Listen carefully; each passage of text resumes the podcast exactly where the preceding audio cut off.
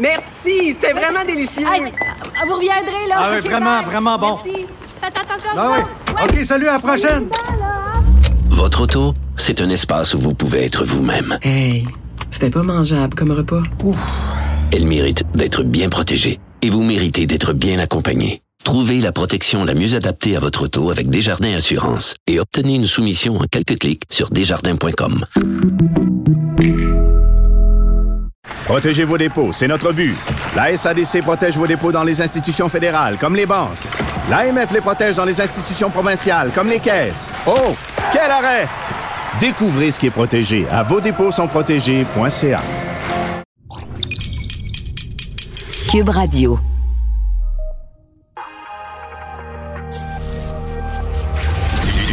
Du, Trisac. L'original. Radio. Trisac. Votre plaisir coupable. Cube Radio. Bonjour tout le monde, bon lundi 28 novembre 2022. J'espère que vous allez bien. À midi, on aura Benoît Morin euh, pour parler de ce qui se passe en pharmacie. On a un collègue qui a attrapé la COVID en revenant bien bronzé, intégral de Cuba. Et euh, il paraît qu'il a fait le tour de quatre pharmacies pour avoir une petite boîte pour euh, se tester dans les orifices. Donc, on va savoir ce qui arrive avec ça et les médicaments et de nouvelles fonctions aussi pour les pharmaciens. Et aussi à une heure, je vous, vous l'annonce, c'était dans le Les grandes nouvelles pour 2023. Il y aura un nouveau service de taxi, taxi aérien à Montréal, entre autres. C'est une compagnie montréalaise qui fait affaire avec euh, euh, une compagnie du Texas. Et là, on va pouvoir prendre euh, quatre passagers, un pilote, prendre un taxi aérien pour se promener puis éviter les congestions. Ça, c'est ce qui s'en vient à l'émission. Tout d'abord, Éric Duhem est avec nous, chef du Parti conservateur du Québec. Monsieur Duhem, bonjour. Bonjour, c'est Dutrisac. Alors, euh, comment, euh, d'abord, vous là, vous, vous l'avez pas envoyé votre lettre à, à Nathalie Roy encore, la présidente de l'Assemblée nationale? Parce qu'elle n'est pas encore élue. Elle va être élue demain matin, donc on va. euh, On attend va mardi. attendre qu'elle- qu'elle va- on va attendre qu'elle soit officiellement en fonction, mais oui, on, l'a rendu public hier. On va faire parvenir une lettre là, pour euh, réclamer là, trois choses spécifiquement à la nouvelle présidente de l'Assemblée nationale en vue de l'ouverture des travaux demain à l'Assemblée nationale. Ces trois choses étant, La première, c'est qu'on puisse continuer à faire des points de presse à l'intérieur des murs de l'Assemblée nationale. La deuxième, c'est qu'on dispose d'un bureau pour accueillir les groupes qui viennent rencontrer les différents partis politiques. Et la troisième, c'est de pouvoir participer au huis clos quand il y a des dépôts de rapports ou de budget. il y a toujours des huis clos pour nous briefer un peu d'avance. Donc, on veut continuer à avoir ce privilège-là. L'idée, c'est en fait d'avoir exactement ce que j'avais avant le 3 octobre. Donc, à l'époque, j'avais convaincu une seule personne de se joindre à nous. Ouais. C'était Claire Sanson. Là, on a convaincu 530 000 Québécois de voter conservateur le 3 octobre. Puis ma carte d'accès même plus, même plus valide. Je peux même plus rentrer dans l'Assemblée nationale. Il y a un non-sens démocratique. Il faut, faut corriger ça. Puis on en appelle à la présidente de l'Assemblée nationale pour réparer ça. là, vous avez l'appui de Paul Saint-Pierre Plamondon du Parti québécois. Euh, Oui. Est-ce que vous avez l'appui de Gabriel Nadeau-Dubois ou Marc Tanguay ou euh, même la CAQ? J'ai contacté tous les partis. Je leur avais d'ailleurs écrit euh, il y a deux, trois semaines à ce sujet-là. Je leur ai tous parlé. Euh, ils ont tous démontré une ouverture. Euh, on a tous convenu ensemble que c'était mieux de le faire par la présidente de l'Assemblée nationale parce que c'est une personne qui est par définition non partisane, euh, puis qui doit s'élever au-dessus de la mêlée, puis qui est un peu la gardienne de la démocratie. Donc tous les partis étaient d'accord pour que euh, la demande chemine vers le bureau de la présidente de l'Assemblée nationale pour régler ça. OK, mais pourquoi Paul Saint-Pierre Plamondon, lui, s'affiche publiquement puis il dit, moi, je suis d'accord avec Éric Duhem, je suis d'accord avec ses revendications, mais les autres peuvent pas le faire. Mais ils peuvent le faire. Là. Je sais pas Ou, ils le l'ont, ont décidé de prochaines pas le faire. En tout cas, pour l'instant, ils l'ont pas encore fait, Mm. mais euh, je comprends que ils vont pas, ils vont pas s'objecter. En tout cas, quand moi je leur ai parlé, là, ils se sont pas objectés. Mais ces affaires-là, faut pas vendre la peau de l'ours tant qu'on l'a pas tué. Là, Euh, des négociations, là, c'est fragile tant et aussi longtemps qu'il n'y a pas eu d'entente finale. Donc, je vais, je vais les laisser parler eux-mêmes. Mais euh, j'ai, j'ai confiance là, qu'au cours des prochaines heures, là, ce, ce problème-là va être réglé. Parce que c'est, faut le rappeler à tout le monde, là, c'est, ça n'a pas rien à voir avec le Parti conservateur du Québec. Là, c'est juste que l'élection du 3 octobre, c'est l'élection qui a créé la plus grosse euh, distorsion démocratique de l'histoire du Québec. On n'a jamais vu ça qu'un parti à 13% puis qu'il n'y a pas d'élus. On n'a jamais vu ça qu'un gouvernement est élu. Pensez-y, la CAQ a eu moins de votes que le Parti québécois, que nous et Québec solidaire réunis, alors que les trois partis, on représente 11% aujourd'hui des députés à l'Assemblée nationale, puis la CAQ a 90 députés. Euh, il y a quelque chose là-dedans qui est, euh, qui, est une grosse, grosse, grosse distorsion.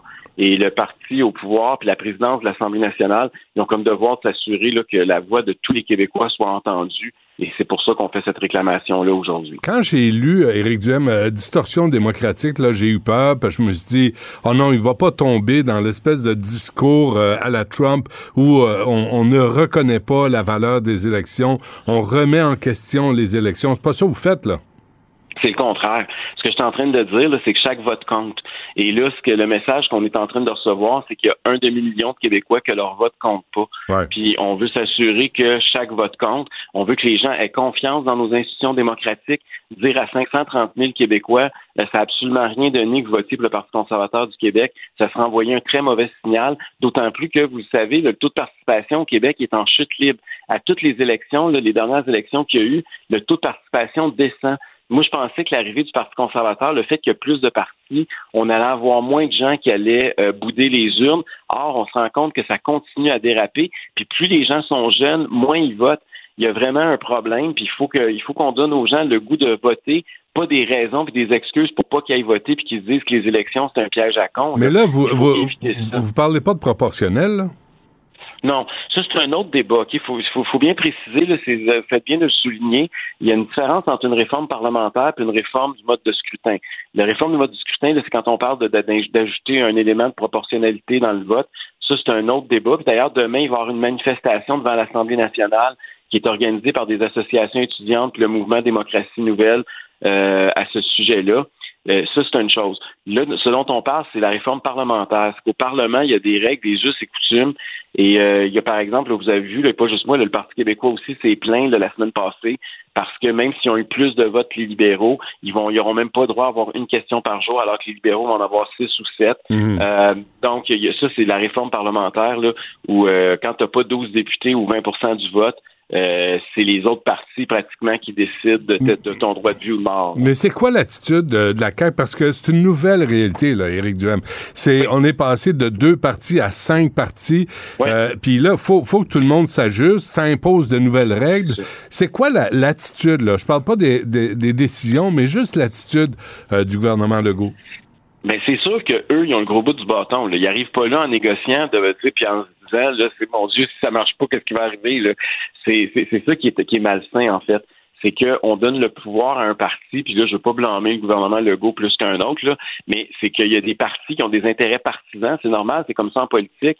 Et malheureusement, on, on donne à des adversaires politiques le droit de vie ou de mort sur des gens qui viennent de combattre dans une campagne électorale. C'est ça qui est un peu absurde. Euh, mais en même temps, je pense que tout le monde comprend que l'opinion publique n'a pas, a pas beaucoup de, de, de sympathie pour des partis là, qui jouent les goons au lendemain d'une élection, puis qui essayent de faire taire toute forme d'opposition, puis qui essayent de nier euh, le, le, vote de gens qui, qui étaient contre eux. Donc, je pense que tout le monde a intérêt à bien s'entendre. Puis nos demandes à nous là sont très minimales. Là. Dis que j'aurais pu demander de l'argent. Tout le monde a eu de l'argent, sauf nous autres. Les libéraux, ils ont eu 4,5 millions. Le, Québec solidaire a eu 2,4 millions. Le PQ a eu 570 000 nous autres, on n'aura pas une scène là, pour notre recherche, pour nos communications. Euh, fait que moi, je demande des choses qui ne coûtent pas un sou aux contribuables. C'est le minimum. Donc, je pense que ça, on va être capable de s'entendre. En même temps, là, tu dis, euh, tu sais, il y a, y a, comme une façon de procéder depuis, depuis le euh, début des temps. Tu sais, c'est comme, y a, tu vois, aux Olympiques, il y a trois médailles. Hein, d'argent, de bronze, d'argent, d'or, argent et bronze. Là, tu dis, on va pas créer une, une, une médaille en plywood puis une médaille en plastique pour la quatrième place, la cinquième. tu sais, c'est comme à un moment donné. Tu sais, les règles sont là, puis en même temps, les règles sont pas coulées dans le béton non plus. Non, mais c'est, les règles ont été faites alors qu'il y avait deux parties. Vous l'avez dit tantôt, là. Aujourd'hui, il y en a cinq. on n'est plus dans le monde là, où c'était bleu ou rouge. Là. On n'est c'est plus là. là. On n'est plus dans des débats entre le oui et le non. Là. On n'est plus là, là. Donc, il faut, il faut que la réalité s'ajuste euh, la, la, réalité de nos, nos règlements soit, soit tienne compte de la réalité politique. Les électeurs ne votent plus comme ils votaient il y a 60 ans. Il, va falloir que notre système s'adapte. C'est normal. Là. Fait que c'était pas coulé dans le béton euh, à vie plus 100 ans, cette affaire-là. Là. Ça a même été revisité euh, dans les années 70, ça a été revisité dans les années 80. Il n'y a pas de raison pour qu'on le referait pas aujourd'hui. Puis ce qui est, ce qui est grave, là, c'est que nous, au Parti conservateur, vous le savez, on a des idées qui sont différentes. Quand il va arriver un débat sur l'exploitation, par exemple, du gaz puis du pétrole au Québec, je vous dis pas qu'on a l'opinion de la, nécessairement de la majorité, mais on a une opinion qui est largement répandue au Québec puis qui a le droit d'être entendue aussi à, l'intérieur des murs de l'Assemblée Mmh. nationale. Mmh. Euh, quand il est question, il y a plein d'enjeux. Mais- mais quel le Parti est- conservateur est différent. Mais quel est l'intérêt de Gabriel Nadeau-Dubois à vous aider? Ben, son intérêt, d'abord, c'est de, de démontrer qu'il est capable de s'élever au-dessus de la, partie, la petite partisanerie. C'est démontrer aussi, puis à long terme, là, on ne sait jamais. hein, le Parti québécois, rappelez-vous, moi, je m'en souviens, tantôt, je voyais Mario Dumont, là, qui il avait très, très raison de le rappeler, là, parce que j'étais avec lui à cette époque-là. Le Parti québécois était le plus anti-réforme parlementaire parce qu'il voulait empêcher le l'ADQ à l'époque, puis ensuite Québec solidaire, d'avoir leur place au soleil à l'Assemblée nationale. Aujourd'hui, ils sont ceux qui réclament le plus une réforme du mode de, de- de- du mode de scrutin et une réforme parlementaire. Pourquoi? Parce que autant avant ça, ça les avantageait les règles euh, qui sont là, autant aujourd'hui, ils sont les perdants de ces règles-là. Mm. Donc, tu sais jamais d'une élection à l'autre dans quelle position tu vas te trouver. Fait que je pense que tout le monde a intérêt là, à agir en bon démocrate dans ce dossier-là. Et si on refuse vos demandes? Oui, ben là, c'est ça. Si jamais euh, Mme Roy décide de ne pas donner, de ne pas répondre à nos demandes, on va continuer à mettre de la pression. Euh, je vais continuer à avoir des gens là, de différents horizons. Vous l'avez vu, là, Françoise David, l'ancienne euh, co-porte-parole de Québec solidaire, qui est sortie pour euh, nous appuyer. Vous l'avez mentionné tantôt, le chef du Parti québécois actuel, euh, Paul Saint-Pierre Plamondon, est sorti. Euh, Jean-François Lisée, l'ancien chef péquiste, est même sorti pour dire que je devrais avoir un siège à l'Assemblée nationale, un 126e siège pour un chef de parti qui a plus que 10 de l'élection et qui n'est pas représenté au Parlement. Euh, il y a des, le président, l'ancien président de l'Assemblée nationale, Jean-Pierre Charbonneau, je vais faire un live demain soir sur les réseaux sociaux avec lui.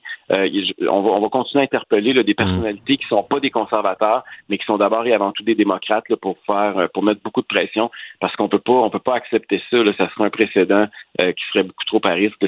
On peut pas empêcher Faut un million de Québécois d'être. C'est ça. On peut pas empêcher Ouais. plus qu'un demi-million de personnes d'être entendues à l'Assemblée nationale. Mhm. C'est quelque chose, ça va contre la raison d'être de l'Assemblée nationale qui est de représenter le peuple. OK. Dernière affaire avant qu'on se quitte à Éric Duhem. Dites-moi la vérité, là. OK? Oui. Avez-vous tenté de recruter des élus d'autres partis? Euh, oui, puis je vais continuer à le faire. J'ai toujours dit que ça fait partie pour nous euh, d'une stratégie. On veut, euh, on veut attirer une nouvelle classe ensemble. Euh, J'ai parlé à quelques députés, puis je vais continuer à le faire dans les prochains mois. Euh, J'aurais pu faire comme les autres, puis cacher ça, puis pas en parler, puis dire non, non, non, puis à le Mhm. faire prendre toute la couverte. Moi, j'ai décidé de le faire de façon très ouverte, très transparente. Euh, vous savez, comme moi, que dans les autres partis politiques, il y a des députés à l'heure actuelle qui sont pas satisfaits. Puis euh, moi, j'essaie de voir si on, a, on peut avoir des affinités, si on peut travailler ensemble. Puis j'ai confiance que d'ici un an, on va avoir un député qui va qui va traverser. Ou sinon, il y a aussi des élections partielles qui peuvent avoir lieu, comme vous l'avez vu. Donc euh, ça aussi, ça peut. Tu sais, la politique, ça change vite. L'élection a eu lieu, ça fait même pas deux mois. Ouais. Il y a déjà une chef qui est plus là, qui, en, qui va annoncer dans deux jours qu'elle démissionne comme députée. Il y en a une autre qui était élue sous une bannière, qui est rendue indépendante. Je veux dire, ça, ça change très, très vite la réalité politique. Donc, euh, j'ai confiance que ça va changer en notre faveur au cours des prochains mois. Mais là, on s'entend que vous n'êtes pas allé recruter au, à Québec solidaire. Puis euh, au Parti québécois, ils sont trois. Fait que euh, il reste le Parti libéral. Monsieur Dutrisac, vous seriez surpris parce qu'on avait des candidats, rappelez-vous, qui étaient des anciens candidats de Québec solidaire aux dernières élections. La politique aussi, ça a ça d'étrange des fois. Je- OK, fait que je pose même pas la question, là, genre euh, qui, parce que c'est sûr que vous n'allez pas répondre. Mais c'est sûr que ça va être des insatisfaits. Là. Tu sais, les gens qui sont hyper satisfaits et qui viennent d'avoir des gros postes, là, c'est pas c'est Ouais, rare ouais. que c'est eux qui veulent traverser. Là. Pas Bernard Mais, euh, Drainville, il ira pas euh, euh, au Parti conservateur. Non, mais, mais OK, il y a mais. des gens, il y a des gens qui ont, qui ont eu, qui, qui attendaient des nominations, qui attendaient des nananes, puis qui les ont pas eu, puis c'est sûr que ces gens-là sont pas contents. Puis il y a aussi, Ouais. y a un aspect idéologique. J'espère que ça va être ça aussi. Là. Je veux dire, le gouvernement a fait des grosses promesses. Il y a des choses sur lesquelles ils livreront pas. Il y a des gens qui vont être déçus, puis par principe vont aussi dire là ça marche plus, puis l'élastique a été trop tiré, puis ça va péter. Ça aussi, ça peut arriver. Parfait, on va suivre ça. Euh, ça se passe demain. On va voir la réaction de Nathalie Roy, la nouvelle présidente demain de l'Assemblée nationale. premier test. Premier test, ouais. Éric Duhem, chef du Parti conservateur du Québec. Merci. À la prochaine. Merci à vous. Toujours un plaisir. Au revoir. Nicole Gibaud. Une chronique judiciaire. Madame la On juge. s'objecte ou on s'objecte pas? C'est ça le droit criminel. La rencontre, Gibaud du Trisac. Présentement, 11h17 pile poil. Euh, Nicole Gibault, bonjour. Bonjour, Benoît. Non, c'est parce qu'on m'a dit, là, Éric Duhem doit quitter pour 11h16. Mais j'étais à 11h16, 48. Fait que, en théorie, je suis correct. Bon, en tout cas. Hein? Ben, oui, c'est ça. Euh, Il y, a des, euh, y a encore des sujets euh, dans l'actualité, Nicole, que tu veux aborder. Entre autres, cette erreur de la, de la DPJ. Ça, je trouve ça terrible, absolument terrible euh, au niveau de la sécurité. Cette dame-là, évidemment, on, elle était devant le tribunal. Elle avait une petite boule, bulle, pardon. Et c'est ça que je trouve important là. Elle vivait en se sentant protégée. Euh, et aujourd'hui, malheureusement, euh, cette bulle-là a été euh, éclatée. Là. Alors, euh, parce qu'elle a appris que son conjoint sait maintenant, par une erreur qui a été glissée dans une, bon, euh, peu importe, là, une missive, un courriel ou quelque chose, ça a été glissé et on, on a donné l'adresse à son ex-conjoint. Euh, c'est une erreur qui, euh, qui peut avoir des conséquences, euh, puis on sait, là, ça pourrait être fatal. Alors, dans ces circonstances-là, je pense qu'il faut vraiment faire extrêmement attention parce qu'on ne peut pas, évidemment, mettre la vie de cette dame, de l'enfant, Ouais. etc., là, en danger pour une erreur. C'est, je comprends que les erreurs peuvent arriver, mais c'est impardonnable. Ça devrait. Je veux dire, c'est tellement sensible ce genre de dossier-là que c'est la première chose qui devrait être vérifiée. Euh, Mais penses-tu dans- qu'il y a eu un débriefing à la DPJ? Parce que là, on va te dire, là, on veut pas de chasse aux sorcières, on veut pas trouver de coupable. Tu sais, au Québec, là, moi, ça fait des années que j'entends ça. Dès que quelqu'un échappe le ballon de façon sérieuse, ah non, on veut pas de chasse aux sorcières, on veut pas de quoi. Non, mais on veut pas que ça se reproduise non plus. Non, mais tu sais, euh, c'est sûr qu'il y a une chaîne euh, de, de personnes et de départements, puis de types, puis de ça, puis c'est pas pour excuser ces gens-là, au contraire, mais c'est impardonnable. C'est quelque chose qui jamais ne devrait arriver, jamais, jamais, jamais. Euh, si on vérifie une fois, il faut vérifier dix fois pour être sûr. Ouais. Parce que c'est pas c'est même pas une possibilité de faire une erreur de cette la Cour supérieure avait ordonné euh, tu sais, c'est quand même très sérieux là, dans une question de, de, de devant la Cour là, supérieure à ce moment-là, euh, avait ordonné que sa- son adresse soit confidentielle. C'était clair, net et précis. Euh, et tu peux pas dire, euh, la DPJ ne pourrait pas dire qu'il était pas au courant. Là. Je veux dire, c'est une ordonnance de la Cour quand même. Là. Alors euh, là, faut tout quitter. L'enfant, là, ça ne tente pas. Ben non. Ça ne tente pas de quitter. Alors, non seulement il, est- il- c'est un danger, mais on perturbe encore une fois. L'enfant a-t-il vraiment besoin de ça encore Ouais. une fois? Tu vois, Alors, euh, c'est désolant. Nicole, Florence me dit euh, qu'ici, on a essayé d'avoir Lionel Carman en entrevue sur ce sujet-là. Puis là, on répond, ils commenteront pas. Là, il faudrait Ouais, pas ben, que la CAQ devienne ça, là, devienne une espèce de, de gouvernement opaque, là, puis quand c'est le temps de prendre la parole, puis de dire, bon, ben oui, il y a un problème dans ce département-là, on va y voir. Là, il se cache, puis il dit, ah, je préfère pas parler. Là, on va- mais je on- sais, je, je regarde, je comprends là, au niveau euh, des journalistique puis au niveau de la population qui veut le savoir. Mais quand on parle d'erreur, là, moi, ça allume tout de suite. Là. Alors, il y a peut-être quelqu'un qui pense à une poursuite, quelqu'un les a mis en garde, parlez pas, euh, vous savez pas à quoi vous attendre, tout d'un coup, il y a une poursuite, si vous allez dans les médias. Bon. Alors, est-ce que c'est une possibilité? Peut-être qu'il devrait avoir un comité pour répondre à ceci de façon sais, juste pas, juste la réponse que tu viens de donner, peut-être pas, là, mais il n'y a certainement pas du détail, là, mais euh, certainement, Non, on va s'en occuper. C'est on ça, va, exactement. On va, tu sais, quelque chose. On là, est, con- euh, on est conscient du dossier, puis Bon, euh, puis on ça. puis on vous revient avec euh, avec une enquête là, avec une décision. on, on ben, veut ça, on vous revient avec quelque chose. on veut pas 10 coups de fouette là, on veut juste tu sais faites attention là, on, puis on veut que le message euh, se rende. Il y a un homme de Matane qui devra porter un bracelet anti-rapprochement. Bon, enfin. Alors, mais je te garantis que j'ai fait des recherches. euh, c'est pas, euh, il n'y a pas une pluie de bracelets électroniques. Là. Euh, ça pas, même si ça a été implanté, je suis retournée voir un peu. Il y en a pas beaucoup qui ont été implantés. Puis surtout, mais c'est parfait, ça. On est très, très, très heureux de le voir. Puis je pense, mais c'est un excellent filet de sécurité. C'est pas le seul, puis c'est pas le seul moyen. Parce que il faut vraiment penser là, que c'est relié à un système qui va faire bon, qui, qui, qui est avec Internet, etc. Mais c'est parce que dans les régions éloignées, euh, y a puis même en ville, des fois, là, euh, ça fonctionne pas toujours, ce là, système-là. Ça fait que j'ai compris que euh, les gens qui s'occupent de, de, dans ce milieu-là sont un peu inquiets aussi parce qu'ils n'ont pas on n'a pas de résultats. Mettons qu'il y en a 4, 5, 6, j'ai aucune idée du chiffre exact, là. Mais qu'est-ce qui s'est passé là depuis euh, qu'on a implanté ceci? Parce qu'il y avait un programme là, on l'avait implanté à telle telle place, puis euh, on a on a accepté d'en mettre. je sais que d'en, d'en donner, je pense que c'est, c'est, c'est sur dans la main, sur le bout des doigts là, quelques-uns seulement. Et je sais qu'à un moment donné, euh, on l'a réclamé devant un juge, mais le juge a gardé la, la personne détenue. Pas Mm. besoin de bracelet. On a évité euh, un- un- le port d'un bracelet, mais ça, c'est, correct pour la sécurité aussi là, de, de, de la dame. Mais euh, qu'est-ce qui arrive quand il porte? Est-ce que ça a été euh, ça a bien fonctionné? Est-ce que c'est est-ce qu'il y a eu des Ouais, lacunes? est-ce qu'il y a c'est eu quelque chose? Est-ce Ouais. que c'est efficace? C'est ça, hein? C'est, ça serait bien, bien intéressant de- d'avoir un peu plus de développement.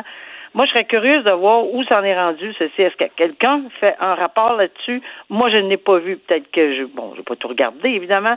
Mais à ma connaissance, les- le- ce que je lisais, là, c'est ce que, ce, ce que les gens disent sur le terrain qui s'occupent des maisons pour femmes battues. Là, c'est, oui, c'est bien bon. On est très heureux pour Ouais. chialer tout le temps, là. Non, non, mais, mais tu sais, Dites-nous, euh, dites-nous ce qu'il y en est un peu, là. Mais euh, je pense à ça, là, tu sais, pour créer un froid, là, ou pour régler des affaires, t'offres un, un bracelet anti-rapprochement à Noël à quelqu'un, tu sais, t- juste pour lui envoyer le...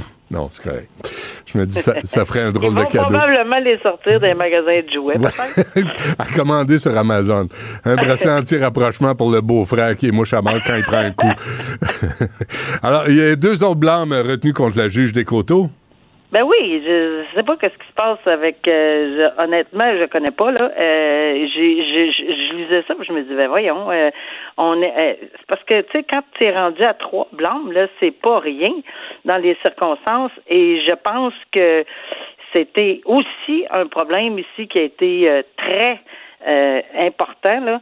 Euh, elle a malheureusement euh, ordonné, puis c'est presque ordonné, là, ben c'est le cas, à un individu qui s'est présenté de dévoiler ce qu'il faisait.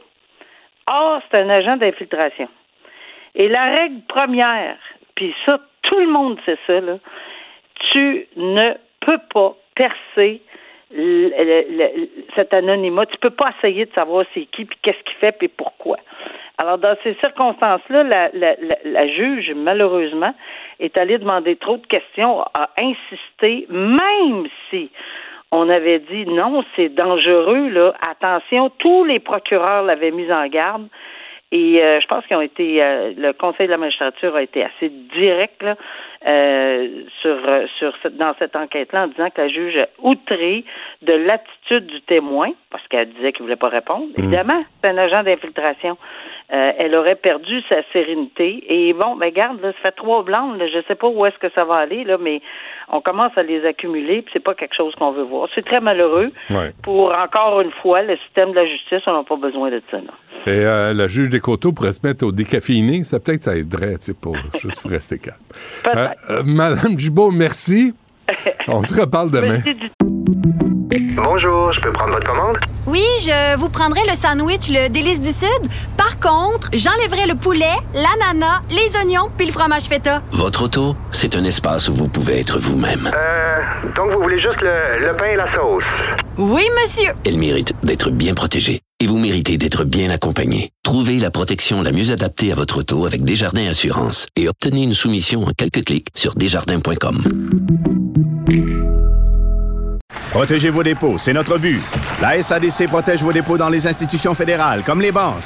L'AMF les protège dans les institutions provinciales, comme les caisses. Oh, quel arrêt! Découvrez ce qui est protégé à vos dépôts. Mes récompenses Sonic, c'est le programme qui désire exaucer tous tes souhaits. C'est simple. Plus tu utilises ta carte du programme Mes récompenses Sonic durant les mois de mars et d'avril, meilleures sont tes chances de remporter 5000 dollars pour réaliser tes plus grandes folies. Visite l'une de nos stations Sonic et comble tes envies. Trisac, à demain. Salut. Bye.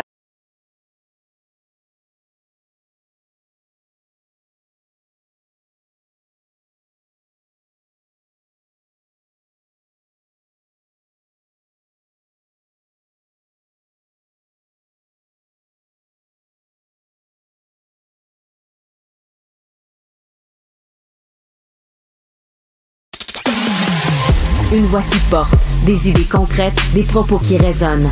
Benoît Dutrisac, déstabilisant, juste comme on aime. Je vais essayer de t'aider. Conoscopie, la comédie musicale. Benoît Dutrisac. M'en occupe, Richard. Mets ton doigt sur la bande négative. J'ai rien à cacher, moi, je suis transparent. Ouais. Richard Martineau. Il devrait prendre euh, exemple sur toi. La rencontre. Moi, le seul endroit où je suis pas d'accord avec toi, là, c'est les cirques. Moi, j'étais prête, là. Mais comment te régler mon problème? En étant gentil. La rencontre Martineau Dutrisac. Et je m'attends à y coucher sur ton testament. Non. Tu m'as dit la semaine passée, t'es allé au Salon du Livre. Oui. Moi, je suis allé vendredi. T'as Y vu avait-tu que- du monde? Pas tant. Il y avait du monde, mais pas tant. C'était le fun. J'ai beaucoup aimé ça, le Palais du Congrès, pour le Salon du Livre. Je trouve que c'est aéré. Je trouve ça mieux que Place Bonaventure. Une entrée près du Toquet, puis une entrée près de la sortie de métro. That's it. Et là, t'as des chars de police, t'as de la GRC assis sur son cul. Il y avait trois policiers à une lumière qui jacassaient, puis qui jasaient, puis qui, qui riaient. Leur véhicule roulait. Le véhicule roule. Tu sais, Madame Plante, l'environnement, puis on va être à... Tu sais, on reçoit une conférence sur la biodiversité, puis les policiers sont là, puis les chars roulent. Le moteur roule. Et là, il n'y en a pas un pour aider. Ils ont fermé toutes les sorties, sauf deux. Dis, S'il arrive... À, à- à deux, à deux kilomètres de distance, là. les, les sorties sont très loin l'une de ouais. l'autre. S'il arrive une urgence, là, les, les- les- sorties sont bloquées. Il y a un mur, il y a comme un mur tout le long. 3 mètres. 3 mètres la clôture, j'ai vérifié. 3 mètres. C'est quoi? Ça commence le 7, le 7 décembre. Puis ils sont prêts déjà. Le là. salon du livre finissait au- hier ou aujourd'hui. Il me semble qu'il n'aurait pas à attendre Ben, il cette aurait pu. semaine. Il n'aurait pas à attendre. Il là, aurait pu. Les stationnements étaient fermés. Moi, à la place des organisateurs du Salon du Livre, je serais en beau sacramence, là, parce qu'il Ben y, a- oui. il y a plein de gens qui ne sont pas allés, là, finalement. Ouais. Ou ils a ont viré de bar parce qu'il n'y avait pas de place stationnée. Mais il y en a-tu des livres? Je me suis promené et je, je vais écrire un livre. Je vais écrire un livre. C'est- Tu sais que j'ai déjà eu des, des hémorroïdes saignantes. C'est vrai? Ah, mon Ça va-tu mieux? Ça, ça fait longtemps. Ah oui? Je vais écrire là-dessus, mes hémorroïdes saignantes et moi, parce que les livres, 90% des livres, c'est des gens qui ont vécu des traumatismes. Des, Des gens, les- des victimes. Je pensais la même affaire. Si Il y en a-tu des livres de ça? Si j'ai tu- eu un ongle incarné, Ouais. j'ai eu une hémorroïde saignante. J'ai- euh, écrit un texte pour euh, la revue de l'année pour euh, Jean-François Dumas, puis j'écris ça. Je dis, si vous voulez qu'on parle de vous, présentez-vous en victime. Ouais, c'est incroyable. Parce que vous êtes les seuls à avoir eu vécu de la discrimination ou de la mal, tu sais, de la malveillance ou juste des niaiseux pas fins ou, Ou des, des cabochons. maladies, des gens qui ont été malades puis qui ont, ils ont- ben, par- parfait Ça, pour eux bravo. Mais il y en a des livres, c'est des livres de recettes, des livres, je, je, je, je fais pitié, Oui. Je fais pitié. J'ai été malheureux dans ma vie et donc ça. je suis une victime. Ma Le- mère m'a allaité seulement que du sein gauche. Ouais. J'ai jamais pu têter son sein droit. Donc, ce je- qui explique aujourd'hui. Québec solidaire. Exactement. C'est mieux. Et, et- et- et, euh, les gens qui votent euh, Duhem, seulement le sein droit. Oui. Tu comprends? Jamais de gauche. Mais il y a comme cette mouvance-là, là, même dans les magazines, là, même dans les, les nouvelles. J'ai vécu. Ben, on a tous vécu des traumatismes. Tous, la gang. J'ai un fait mono tous- sourcil. As-tu- Ouais. as-tu- il- il- il- J'ai un mono sourcil. Il y a- il y a- C'est sûrement, sûrement un livre là-dessus. là. Deux fois, deux fois, Richard, que dans un endroit public, il y a une personne qui me demande, une fois une infirmière, puis une fois un monsieur au promenade Saint-Bruno, qui, qui me parle comme si j'étais le grand-père de mes enfants. Deux fois, c'est arrivé. Ça, c'est le fun. Traumatisme. Vraiment, là, je m'en suis pas remis. tu devrais me Mais non, Tu as dis- été victime d'agisme. D'agisme, solide. Puis là, le- une autre fois, j'avais porté des chemises chez le nettoyeur. La jeune femme est là, elle regarde mon nom, elle ouvre mon compte, elle fait de, de, ah, whatever. Je dis, pardon, whatever? M'a tant chier, moi, un whatever? Un peu de respect pour les clients? Les offres d'emploi? Interdites aux Blancs. Ouais. J'ai été victime de racisme. Voilà ton texte. De- voilà de- ton livre. Et ça. Et aussi, il y a les livres ésotériques aussi. Il y en Ouais. a-tu de tout ça? Les livres ésotériques, là, vraiment. J'ai failli acheter le dictionnaire des rêves. J'ai failli acheter ce dictionnaire-là, puis j'ai fait, ah, je vais regarder. Non. La mère de Sylvester Stallone devrait écrire un livre sur comment lire dans les lignes des fesses. Oui, dans le craque de fesses, oui. C'est ce qu'elle faisait. La rompologie, la rompologie, En fait- lire dans les craques de fesses. Mais ça, tu lis le passé, tu lis pas l'avenir. c'est ça, là. en tout cas, on m'a dit de quoi tu lis le présent en Christie? Oui. Hey, j'ai une idée fantastique pour Encore? désengorger le système de justice. Tu sais qu'ici, on est en mode solution tout Oui, le temps à le Cube temps, Radio. tout le temps, on veut aider. Alors, si tu as commis un crime, Mhm. mettons, euh, tu vas à côté chez Archambault tantôt, tu piques deux livres. Non, je ferais pas ça. Tu es un grand lecteur. OK. t'as pas beaucoup d'argent, tu piques deux livres, et là, tu te fais pincer par la police? Non. Sais-tu quoi? Hmm? Plus de peine de prison parce que les prisons débordent, tu vas aller planter des arbres. C'est ça l'affaire maintenant. C'est ça l'affaire. Je vais aller planter des arbres. C'est ça. Mais, mais T'as euh, trompé ta blonde, tu te fais pincer. Je vais planter Chérie, arbre. Chérie, je vais aller planter une vingtaine j'ai d'arbres. planté la voisine, va aller planter un arbre. c'est chic, ça. J'ai passé un sapin, Mais fait que, euh, ai planté un. Ju- Justin, Justin, en 2019, a, a promis 2 milliards d'arbres. 2 milliards d'arbres. On pourrait contribuer, on pourrait aider. L'année passée, il était à 8 millions d'arbres. L'année passée, même date, là, novembre Pas lui. 2021, 8 millions Pas d'arbres. lui, il a les mains tellement fines. 0,04 je pense. Ah C'était. oui? Ça se peut. OK, là. pas Et bon en donc, maths. mais, mais t'as vu les chicots? Pour les changeurs Ouais, turcos? les rognures d'arbres. Ouais, ouais. Les changeurs turcos, on va planter des arbres. Ils plantent des branches. Ils pensent que ça va prendre. Mais bientôt, les- le curé, euh, dans la confession, c'est ça, ça va être, au lieu de deux, deux je, je fais le mari, tu vas aller planter 25 arbres. Ils vont avoir sa liste. Pourquoi? Chaque crime, mettons, je me suis touché, Oui. c'est 32 arbres. Un, un- un frêne. si tu touches à quelqu'un d'autre, un érable. C'est plus gros. Ce serait génial. Il va y avoir des arbres partout. Alors, deux, des chicots, des petits chicots. Et là, euh, comme euh, Félix Séguin me faisait euh, remarquer, euh, la journaliste euh, euh, demande euh, l'entreprise qui s'occupe des arbres, qui, Mm. qui est censée les planter, puis censée en prendre soin. Visiblement, ils n'en prennent pas beaucoup soin. Censée en prendre soin. Euh, elle, elle dit, ben, c'est quoi la durée de vie de ces arbres-là? Ils vont mourir dans combien de temps? Parce qu'ils n'ont pas l'air d'être forts. Mhm. Puis il dit, on peut pas vous le dire. Tu sais, c'est- c'est- c'est- c'est c'est un secret. Parce que si on le dit, les, que, que va faire la Chine, les espions chinois, avec cette information de sécurité nationale Ils vont créer des arbres qui vont vivre plus longtemps. Ils n'ont pas pu le dire parce qu'écoute, toute la sécurité du pays est en jeu là-dedans. Fait que là, tu regardes ça, on dirait que c'est la tête de René Lévesque. Tu sais, quand il y avait une couette puis qu'il shootait, là. Un comb over. Oui. Un- oui. Le non, c'est. Bon. C'est comme ça qu'on travaille. Euh, les woke s'attaquent aux singes. C'est quoi cette affaire-là? Non, mais t'as as vu, c'est plus le- la variole du singe. L'Organisation mondiale de la santé, Ouais. ou ce que Gilles Proux l'autre jour me dit, l'OSM. C'est pas vraiment. L'Orchestre symphonique de Montréal. C'est pas vraiment la même affaire. Ben, Gilles qui me dit l'Arabie Saoudite aussi un jour. Mais on- je l'aime beaucoup, Gilles. Alors, il avait dit l'OSM, c'est pas la même affaire. Mais l'OMS Oui. a dit qu'ils vont arrêter de dire la variole du singe. Mm. Florence me montrait ça tantôt. Ça va être la, la le Mpox. M, Mpox. Parce que la variole du singe, ça a l'air que. le Mpox. C'est des maladies euh, pulmonaires. Ça va s'appeler le Mpox. Ça Ben appelle, le- l'OSM. Ben non, à- c'est des. T'as des, des gros boutons qui coulent. C'est c'est une des maladies euh, pulmonaires. Je Ben sais non, pas, toi, tu t'y connais en gros boutons qui coulent. Moi, je je sais que t'en je as souvent. moi, je connais Je tout. sais que t'en as régulièrement des boutons qui coulent. J'en cultive. Mais écoute, euh, bref. J'en fais des Mais salades. ça sera pas. Arrête, arrête. Le soir, alors, le soir, regardant, le soir, regardant la télévision, puis t'as des ennemis, t'es pop. Ça, comme euh, comme, comme l'emballage en plastique. Euh, euh, donc, parce que ça a l'air que ça donnait lieu à des insultes discriminatoires. Le variole du singe. Est-ce Ah que ouais. de- des singes se sont plaints? Est-ce que l'association des singes dit, Chris, pourquoi vous appelez pas ça la variole du lynx?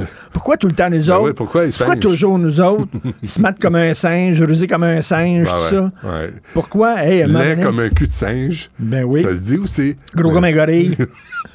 OK. Euh, oui, oui, c'est bon. C'est quoi la femelle d'un singe déjà? La guenon? Le guenon. Ouais. Laine comme une guenon. Comme une guenon. Mais ça, c'est sexiste. Tout le temps, les faire ça. singes. Tu peux pas faire ça. On peut pas Alors, dire ça. Et, et, et, et, euh, et- attends une minute, j'avais- autre chose, oui. Quand tu me dis, attends une minute, là, c'est parce que là, ton hamster est en train de te rattraper. là. Les troncs en plastique. Oui. De quoi, ça? Quand tu as des cours de, de, de premiers soins, Oui. Tu sais, donner des massages cardiaques, puis là, mettre ton oreille près de la bouche de la Mhm. personne pour savoir si elle respire, Mhm. puis donner la respiration artificielle. Puis bon, tu, des cours, on te donne comme des troncs en caoutchouc Mhm. qui, qui représentent des individus, puis là, tu tu t'exerces, tu pratiques Un massage cardiaque. le massage sur le tronc. Oui. Il y a eu une étude. Je suis triste de dire ça.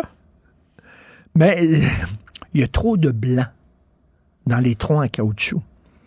Il n'y a pas de troncs en caoutchouc. Je te jure, je niaise pas. Le Daily Mail. Le color est laid, c'est tout. Les troncs en caoutchouc, il n'y a pas assez de noir et il n'y a pas assez de gros. Les troncs qui te montrent sont souvent minces. Trop petit? Minces, mais il n'y a pas des troncs de gros. Des gros troncs. Ça prend des gros troncs en caoutchouc. Des gros. Peut-être qu'ils ont fait mince parce que ça sauve de l'argent, ça coûte moins cher. Des gros troncs, ça coûte plus cher, mais ils disent c'est pas la même chose. Ouais, mais, mais je comprends pas parce que le Mais massage même temps, si tu mets là, des- attends minute, si il tu mets- vise le centre.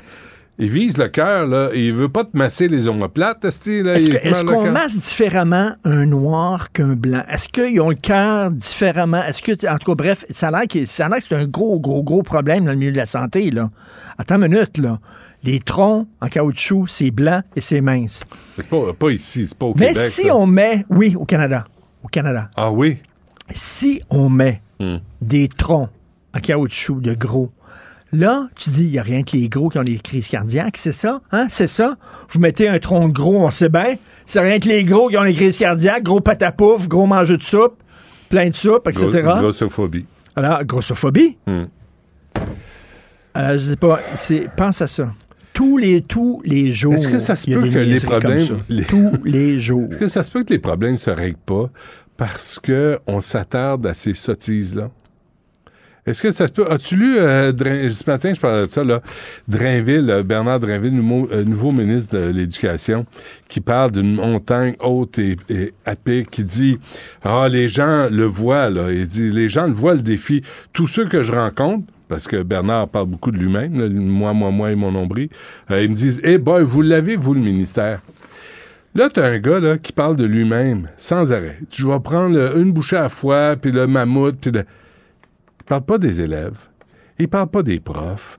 Il parle pas de comment on recrute pas les profs parce qu'on demande à des diplômés universitaires d'aller faire un autre quatre ans à l'université pour aller enseigner au lieu de donner une formation d'un an puis remplir les écoles. Et non, il parle de lui-même. J'espère qu'il prend des notes parce que dans quatre ans, il pourrait être au Salon du Livre avec son livre. J'ai été ministre de l'Éducation et c'est dur. Oui, et je suis C'est ça, c'est ça. Je suis, c'était difficile. Victime Je du suis système. traumatisé. Ah oui, ça se Et, peut. et les troncs en caoutchouc, il n'y a pas beaucoup de troncs en caoutchouc de femmes. Mais cela dit, s'il y a des troncs en caoutchouc de femmes pour pratiquer tes massages cardiaques, on va dire, hein, c'est ça. C'est ça, hein? On veut- Il ouais. veut, c'est sexuel. Hmm. Il veut pogner les totons. Ah ah! Donc, ah ah, on sait bien. Est-ce que c'est lundi aujourd'hui? Donc, on va mettre des. Damn if you do, damn if you don't. ouais. T'es-tu déjà obstiné avec un woke? Ils ont tout le temps raison. T'as toujours tort. C'est comme les le intégristes religieux. Tu peux pas parler à un intégriste religieux. Il parle au nom de Dieu, puis il parle pour Dieu et par Dieu. Fait que ça te donne rien. Fait que faut... Là, on est juste lundi, Richard. Ben, Donne-toi ça une chance. Ça là. commencerait dans Je trouve un là. peu, là. Donne-toi une chance, là, pour euh, te rendre jusqu'à vendredi. On rajeunit pas, là. Il faut prendre soin de nous autres. Alors, ce soir, c'est revu et corrigé. C'est comme le bye-bye au Tu rideau vert. Ah oui? Il y avait un gag sur moi l'année passée. Qu'est-ce qu'il disait? Il montrait comme un hystérique qui voyait des woks partout. Je me levais, c'était comme un film de monstre, puis c'était moi, puis j'avais peur des woks. C'était drôle, c'était Mm. rigolo, c'est le fun. Mm. J'espère qu'il va y avoir un gag sur toi cette année. Ben non. Étais-tu pogné dans un scandale moi, je, cette année? non, moi, je m'arrange pour être en dessous du radar tout le temps. Ça m'intéresse pas. Je- je- Il y a un tapis rouge, je marche en arrière. Ça m'intéresse pas. Je veux pas. On est-tu en ça 2022, m'intéresse en 1980? pas. Euh, 80. Parce que t'as- t'as t'as une veste shinée. Il y a, une chemise, Oui, shinée comme il y avait dans les années 80. Ouais, ouais, ouais. Reluisante. Mais je- non, c'est nouveau, ça. J'ai acheté ça il y a comme trois semaines. Tu repars une mode. Je, ben, je pars, je pars la Est-ce mode que Mme Trisac, est-ce qu'elle se met des Non. épaulettes? Aussi Oui. dans sa robe? Et elle a des gros cheveux. C'est comme les années 80. J'avais peur quand tu disais elle a des gros. non, pas, pas, pas. À demain. Bye. Ce segment est aussi disponible en vidéo sur l'application Cube ou le site cube.ca.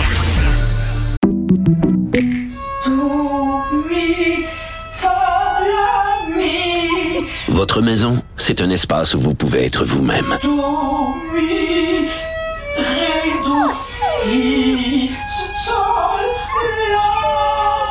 Mérite d'être bien protégée et vous méritez d'être bien accompagnée. Trouvez la protection la mieux adaptée à votre maison avec Desjardins Assurance et obtenez une soumission en quelques clics sur desjardins.com. Ici Ricardo. Et Émilie, marchand d'IGA. On a envie de vous inspirer à bien manger. À moins de 5 la portion. Suffit de repérer les produits valeurs sûres et de les cuisiner avec une de nos recettes. Les valeurs sûres, c'est bien pensé, hein? Bien sûr! Détails sur IGA.net. Moi, j'ai un autre mot, contravention. Ah, codis en une, une solide, là.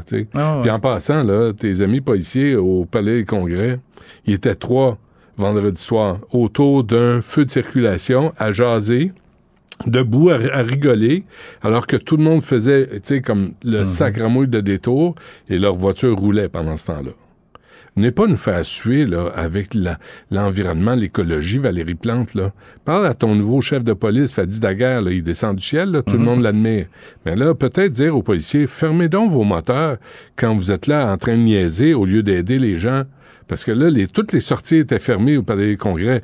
Ils attendent des manifestants, ils ont mis une clôture de, de 3 mètres. Je te dirais, les, les autopatrouilles, là, les policiers les partent quand ils commencent leur chiffre, puis ils tournent la clé quand ils finissent. Ah, mais ça dégage rien, ça. C'est, juste... euh, c'est, de l'hélium. du parfum. C'est du parfum, c'est ça, j'imagine.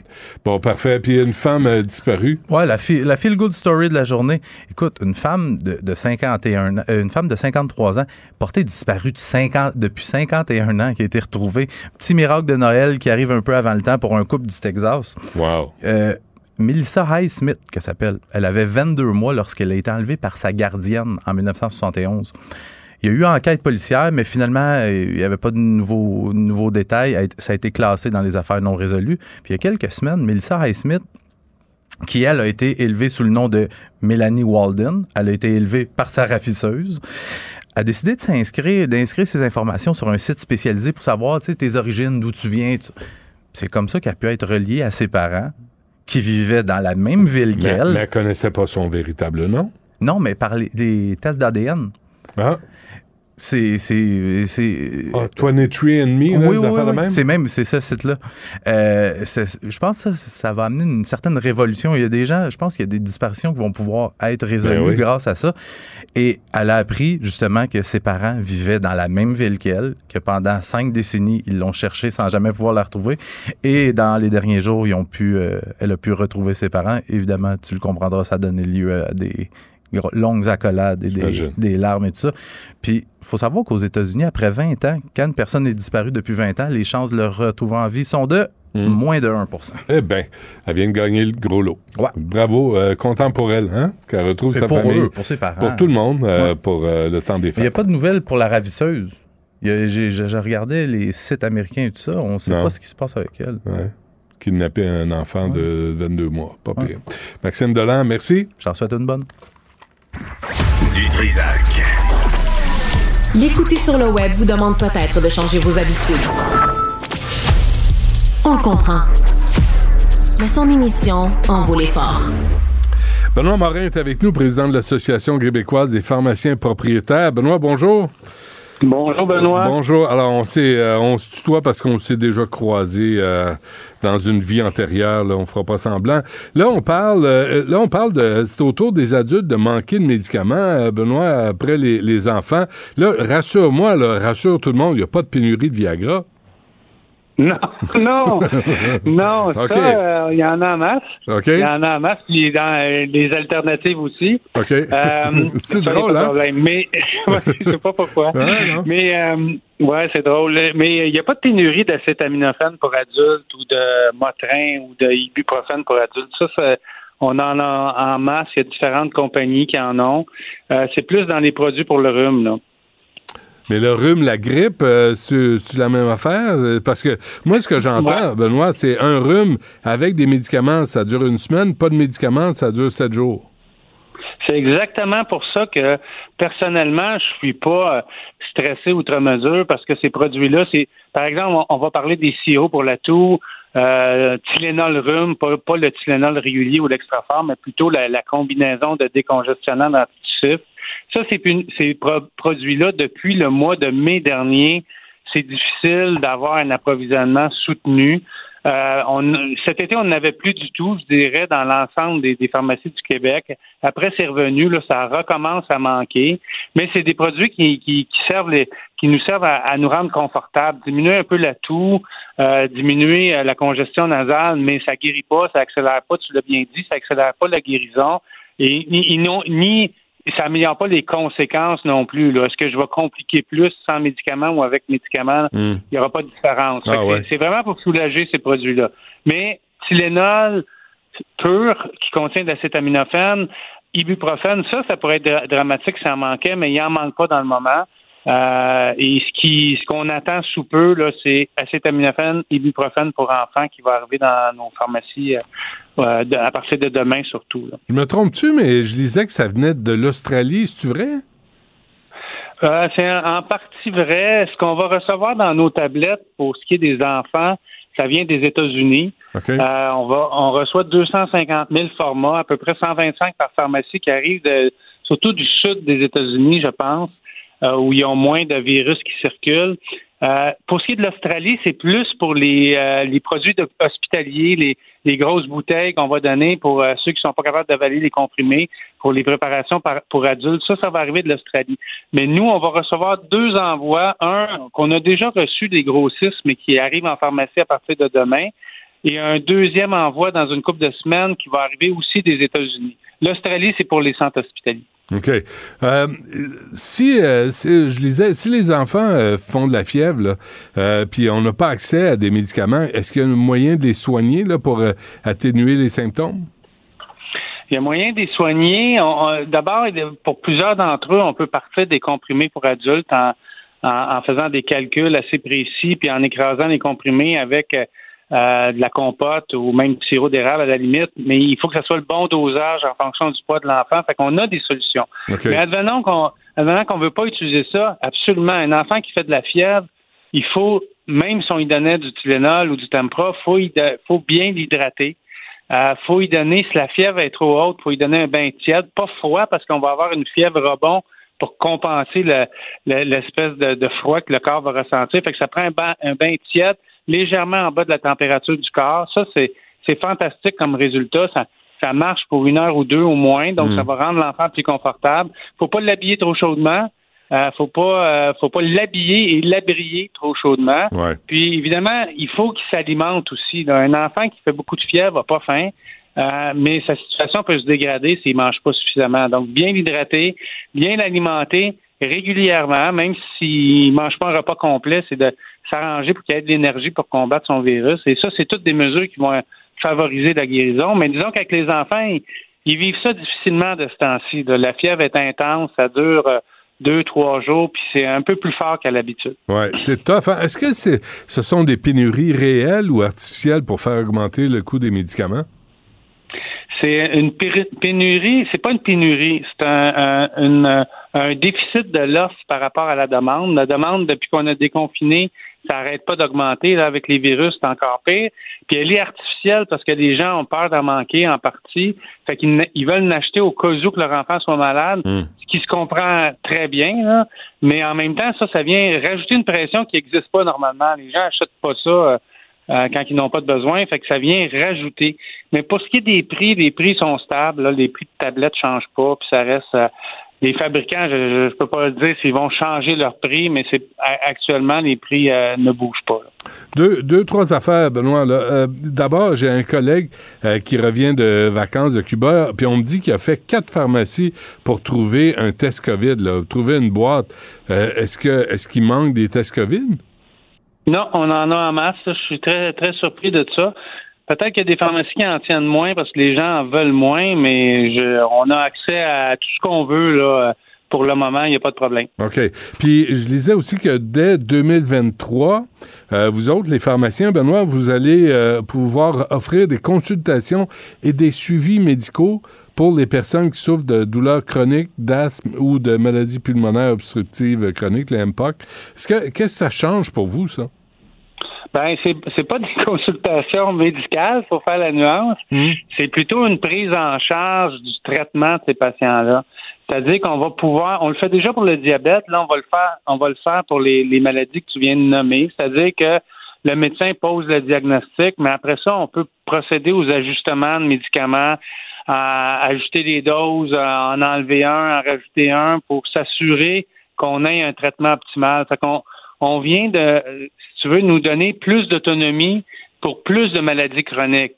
Ce qui est une bonne nouvelle. Avant, c'est, c'est- par exemple, pour le, euh, la maladie pulmonaire obstructive, obstructive pardon, chronique, c'est le médecin qui faisait les ajustements. Là, le pharmacien va pouvoir le faire. Donc, ça libère le médecin, puis ça, ça, ça facilite l'accès accès à ces modifications de doses-là pour que les gens euh, aient le meilleur traitement possible puis qu'ils ne retournent pas à voir le médecin ou à l'hôpital parce qu'ils décompensent. OK. On le faisait déjà pour le diabète, on le faisait pour l'hypertension artérielle, on le faisait pour la glande thyroïde. Là, on va le faire pour plus- plusieurs maladies chroniques, ce qui est une bonne chose, qui devrait améliorer aussi la disponibilité des médecins, mais c'est pas des consultations médicales. On va pas examiner les poumons. puis, euh, C'est des suivis. C'est des. faut quand même. des suivis, la prise Ouais. en charge. OK. Puis, puis là, il faut encore que les patients soient au courant de ça et qu'ils prennent rendez-vous avec leur pharmacie. Pas quand, quand une fois que tu as ton ordonnance, là, tu retournes pas voir le médecin, tu vas pas à l'urgence. Là, tu peux t'adresser à ton pharmacien. Oui, qui va faire le suivi. Puis même si tu appelles le 811, puis tu dis au, euh, au 811, mais moi, je, je vais pas bien, là, je fais comme euh, mon asthme est décompensé ou, euh, ou, euh, ou ma maladie est décompensée, qu'est-ce que je peux faire? Ils vont, ils vont référer à, à leur pharmacien, dire retournez voir le pharmacien, il va pouvoir ajuster vos médicaments. Puis dans un premier temps, on va s'assurer. Fait que nous- on va le dire à nos, nos patients qui ont des médicaments chroniques, mais les patients vont aussi être référés au pharmacien quand c'est le pharmacien qui peut euh, faire partie de la solution. Fait que ça, ça va se, ça va, ça va, sais, ça va se connaître. Là. Ça va, les Ça gens va vont, savoir, vont comprendre. Ça va se savoir. Merci. Ça, ça va se savoir, puis ça va tranquillement, ça va s'installer comme dans, comme tout le reste. OK. Avant qu'on se quitte, euh, Luc Boileau, le directeur de la santé publique, parlait du l'espèce de trio de virus, là, plus la COVID. Puis moi, moi j'en ai eu un, là. il y a- J'ai manqué toute une semaine parce que je toussais sans arrêt. Il y, a, il y a comme des virus euh, respiratoires là, qui sont assez euh, féroces. Est-ce que vous le voyez, vous autres, en pharmacie, ça? On le voit en pharmacie, on le voit dans nos familles puis nos amis. Euh, c'est assez clair que bon, il y a l'influenza qui, qui commence à monter, il y a la COVID euh, qui est encore là. Moi, j'ai encore trois trois employés avec la COVID euh, aujourd'hui. C'est vrai. Euh, euh, ouais, ouais. Puis, puis en plus, il y a le syncytial qui circule beaucoup chez les enfants, mais chez, tu sais, ça, ça, ça- on le voit là. En plus des autres virus du rhume qui s'installent, fait que il y a le trio, puis il y en a d'autres. Euh, et faut dire que ça fait deux ans qu'on est plus ou moins isolé, qu'on a on a perdu une certaine immunité face à ces virus-là. Fait que là, c'est la c'est la joie, là. Je veux dire, ça se transmet rapidement. Puis façon de parler, là, les virus sont, se, se transmettent euh, euh, rapidement, puis ils restent plus longtemps parce que notre notre immunité a été a été moins bonne au cours des deux dernières années. Fait que c'est un phénomène normal, mais qu'on n'avait pas nécessairement anticipé par contre. Il me semble qu'on devrait inciter euh, les jeunes à l'école de porter des masques. Il me semble que c'est l'endroit parfait pour se transmettre les virus. Absolument, absolument. C'est le sûr, fait pas, mais non, on le fait pas. Mais c'est sûr que si tout le monde portait plus le masque, il y aurait un ralentissement euh, de ces virus-là. Ça, c'est clair. là. On, on peut, euh, on n'a pas à sortir de ça. La, la réponse, elle est, elle est claire. Maintenant, est-ce qu'on veut le faire? Ça, c'est une autre, euh, une autre histoire. C'est une autre entrevue. Président de l'Association Ouais. québécoise des pharmaciens propriétaires, Benoît Morin, toujours un plaisir. Merci. Salut, Benoît. Merci. Bye. William et Sébastien ont enfin trouvé le condo de leur rêve. Ils l'ont acheté avec l'aide d'une courtière immobilière recommandée par Confia. Parmi les courtiers qui leur ont été proposés, William et Sébastien ont choisi de faire affaire avec Hélène. Elle connaissait bien le quartier et d'emblée, elle a compris leurs besoins. Ça a tout de suite cliqué. Mais quand même pas autant qu'entre William et Sébastien. Confia, on se dédie à l'espace le plus important de votre vie. Confia fait partie d'Espace Proprio, une initiative de Desjardins. Joignez-vous à la discussion. Appelez ou textez le 187 Cube Radio 1877 827 2346. Écoute, Benoît, je te l'annonce en exclusivité aujourd'hui. Arrêtez les communications à un moment donné, là. À chaque crise internationale. Antoine Robitaille. Il y en a un qui m'a écrit hier, il m'a dit que j'étais nazi. Antoine a toujours plein de choses à dire et c'est pour ça qu'on l'aime. Philippe Vincent Foisy. Quitte à subir ces effets-là et subir ces conséquences-là pour nous aussi. La rencontre. Offenser qu'on ose poser une question et remettre en question ça. décisions. Écoute, de- j'en revenais plus pas. rien dire. dans- On peut plus rien On dire. peut plus rien dire. Surtout dans la, La rencontre Robitaille, Foisy. Bonjour à vous deux. Oui, bonjour les rencontreux. Euh, Alors, alors euh, Éric Duhem a l'appui de Paul Saint-Pierre Plamondon là, dans, dans ces trois demandes, euh, Antoine. Ben oui, les conservateurs devraient avoir accès à, à des ressources de l'Assemblée nationale, même s'ils n'ont fait élire aucun député. C'est intéressant. Ces, trois demandes-là sont pas très compliquées. Hein? C'est Pas euh, là. non, c'est ça, avoir accès à une salle de conférence de presse, avoir accès au huis clos du budget. Euh, puis, donc, ça coûterait pas un sou à l'Assemblée nationale, fait valoir euh, M. Duhem. Donc, euh, c'est intéressant. C'est, je pense que c'est- c'est logique et cohérent de la part du Parti québécois, lui qui, qui crie à l'injustice là, pour euh, ce qu'on lui a donné comme, euh, comme outil pour faire le travail de, de troisième opposition. Pour, Mais, pour, euh, pour un demi-million de votes de Québécois, quand même, hein, faut, faut le dire. C'est quand même. Ah ouais. Éric Duhem représente une partie de la population. Mais ce qu'il disait Ben oui. intéressant tantôt, c'était tu additionnes Québec solidaire, le PQ puis le Parti conservateur. Ensemble, ils ont 14 députés et ils ont plus de votes ou presque plus de votes que la CAQ. Il y a quelque chose Ben qui oui. marche pas. Hein. Ben oui, c'est ça. Mais comme on veut pas changer le vrai fond du problème ou d'adapter un peu le mode de scrutin à la nouvelle réalité multipartite, on essaie de gossailler les règles de l'Assemblée nationale en ce moment. Mais il va falloir revoir ces règles-là pour euh, C'est parce que c'est ça. mieux Le, le système partisan a changé. Là. Ben, c'est ça. Il est éclaté maintenant. là. Donc, euh, il, faut, il faut faire quelque chose. Peut-être qu'on pourrait fixer un seuil là, à 10% des voix, puis dire à- au- au- à- au-delà de ça, là, ben là, vous avez accès à quand même, même si vous n'avez pas d'élu, ben vous avez peut-être le droit à un petit bureau puis à faire des conférences de un presse parce parti que politique qui a 10 des voix, c'est quand même beaucoup. c'est énorme. Ben oui, c'est un seuil qui est, qui est- qui est très élevé. D'ailleurs, dans la réforme qui est proposée du mode de scrutin dans le projet de loi 39 de- du gouvernement de la CAQ, là, qui n'ont jamais voulu euh, faire adopter, ben, c'était 10 des voix pour justement accéder à l'espèce de compensation. Puis il y a bien des gens qui disaient, ben, c'est bien trop élevé, ça n'a pas de bon sens, c'est comme euh, un seuil impossible à atteindre pour les nouveaux partis. Ben, J'ai posé la question à Québec solidaire. Euh, Seriez-vous d'accord, vous, avec ça? Puis c'est drôle, Québec solidaire, ils, Ah, Ils une sont- game, hein? ah, ils sont tellement prudents, là, tu sais. Ils m'ont répondu, ça soulève beaucoup de questions, Ah, puisque ça n'a jamais été fait. Alors, on va attendre l'avis du secrétaire général et de la présidence. Ah, ben. Mais on va quand même dire qu'ils jouent depuis le début un jeu de façon très habile, Québec solidaire. là. Oui. Ils sortent de ces négociations-là la tête totalement haute, les poches totalement pleines. Eux ont eu gain de cause sur toute la ligne, ont du temps de parole comme il faut, des budgets comme il faut, et n'ont pas été pris d'un guerre interne de ils quêtent, ils ont besoin de quêter, de les Mhm. libéraux, ils sont pas sûrs, ils peuvent Mais- pas. Ils ont, je trouve, moi, qu'ils ont navigué sur cette fine ligne de façon Peut-être que c'est l'expérience. Peut-être. C'est- euh, Je pense que c'est l'expérience parce que il y avait Alexandre Leduc qui soulignait en, en- en entrevue en fin de semaine que ben, dans ces négos-là, le nombre de votes ne, compte pas. C'est le nombre de. C'est le nombre d'élus. Ouais. Mais, mais, mais là, Et- tout à coup, on a Et plus là, de il soulignait là. une autre On affaire. Excuse-moi, Benoît, juste deux game, minutes. là.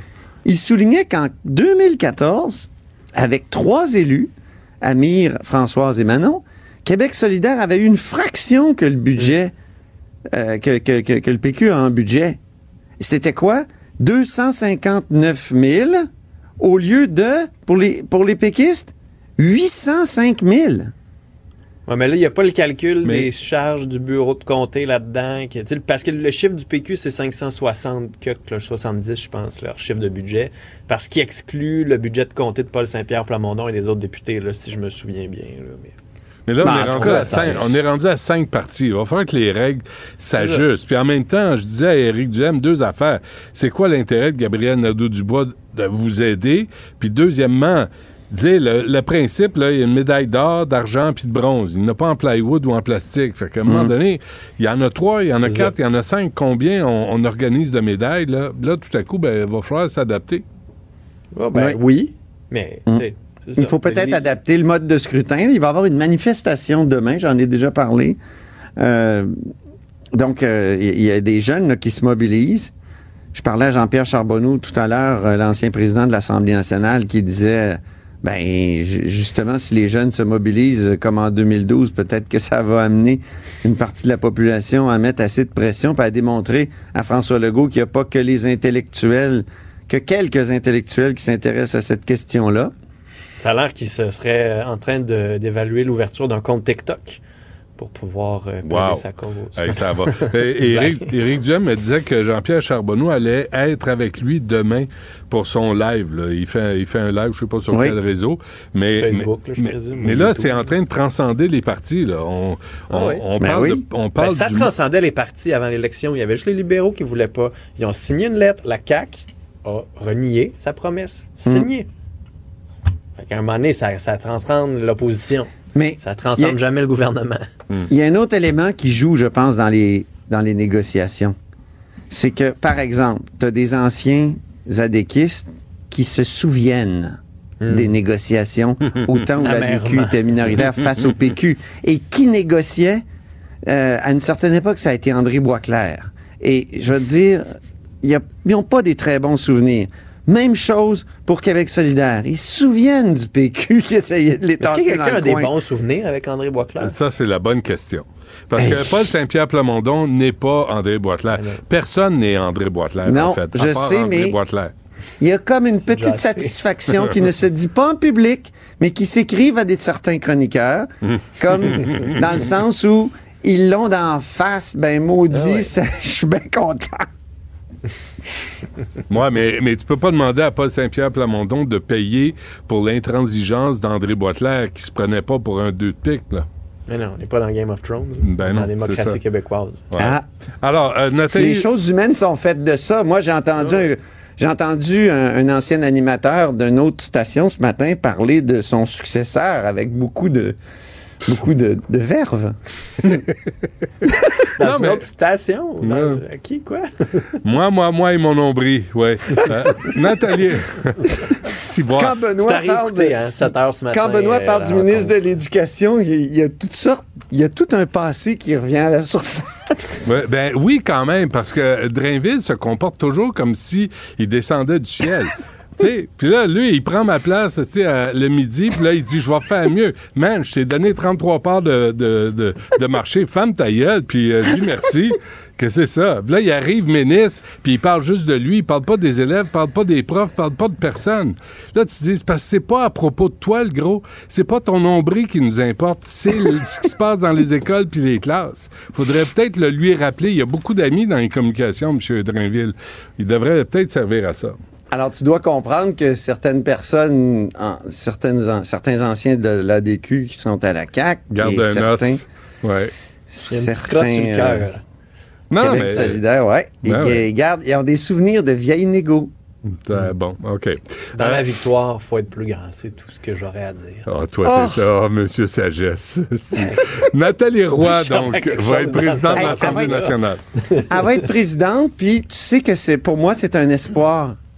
Parce que Oui. tu sais qu'ils veulent faire une rénovation. On en a parlé vendredi. Je pense que Ah, les Philippe bureaux, Vincent n'était pas là. Ouais, Ils veulent parti. se débarrasser des bureaux en noyer noir qui ont été dessinés par l'architecte du Parlement, euh, Taché. Puis ils veulent, euh, je sais pas, ils veulent faire une petite atmosphère lounge, puis euh, et un hémicycle là, au Parlement. C'est un massacre patrimonial qui se prépare. Surtout que l'Assemblée nationale est un peu au-dessus euh, des, des lois là-dessus. Mais, mais avec Nathalie Roy comme présidente, j'ai un peu d'espoir. Puis c'est Jean-Pierre Charbonneau qui m'a fait penser à ça tout à l'heure. On peut l'écouter? Charbonneau 28 11. Oui. président ou de la présidente de l'Assemblée nationale. Ouais, c'est ça qui me fait peur. C'est ça. Ben, c'est pas quelqu'un qui est soucieux de, de- de- du respect des, des traditions puis du respect du patrimoine, on peut se retrouver avec euh, euh, des résultats catastrophiques ou euh, pas très agréables à, regarder dans les années qui vont suivre. À l'inverse, quelqu'un est soucieux du patrimoine, Ouais. espérons que la prochaine personne qui semble-t-il est une ancienne ministre De la culture. hein. et qui était responsable du patrimoine sera un peu plus sensible à ces questions-là.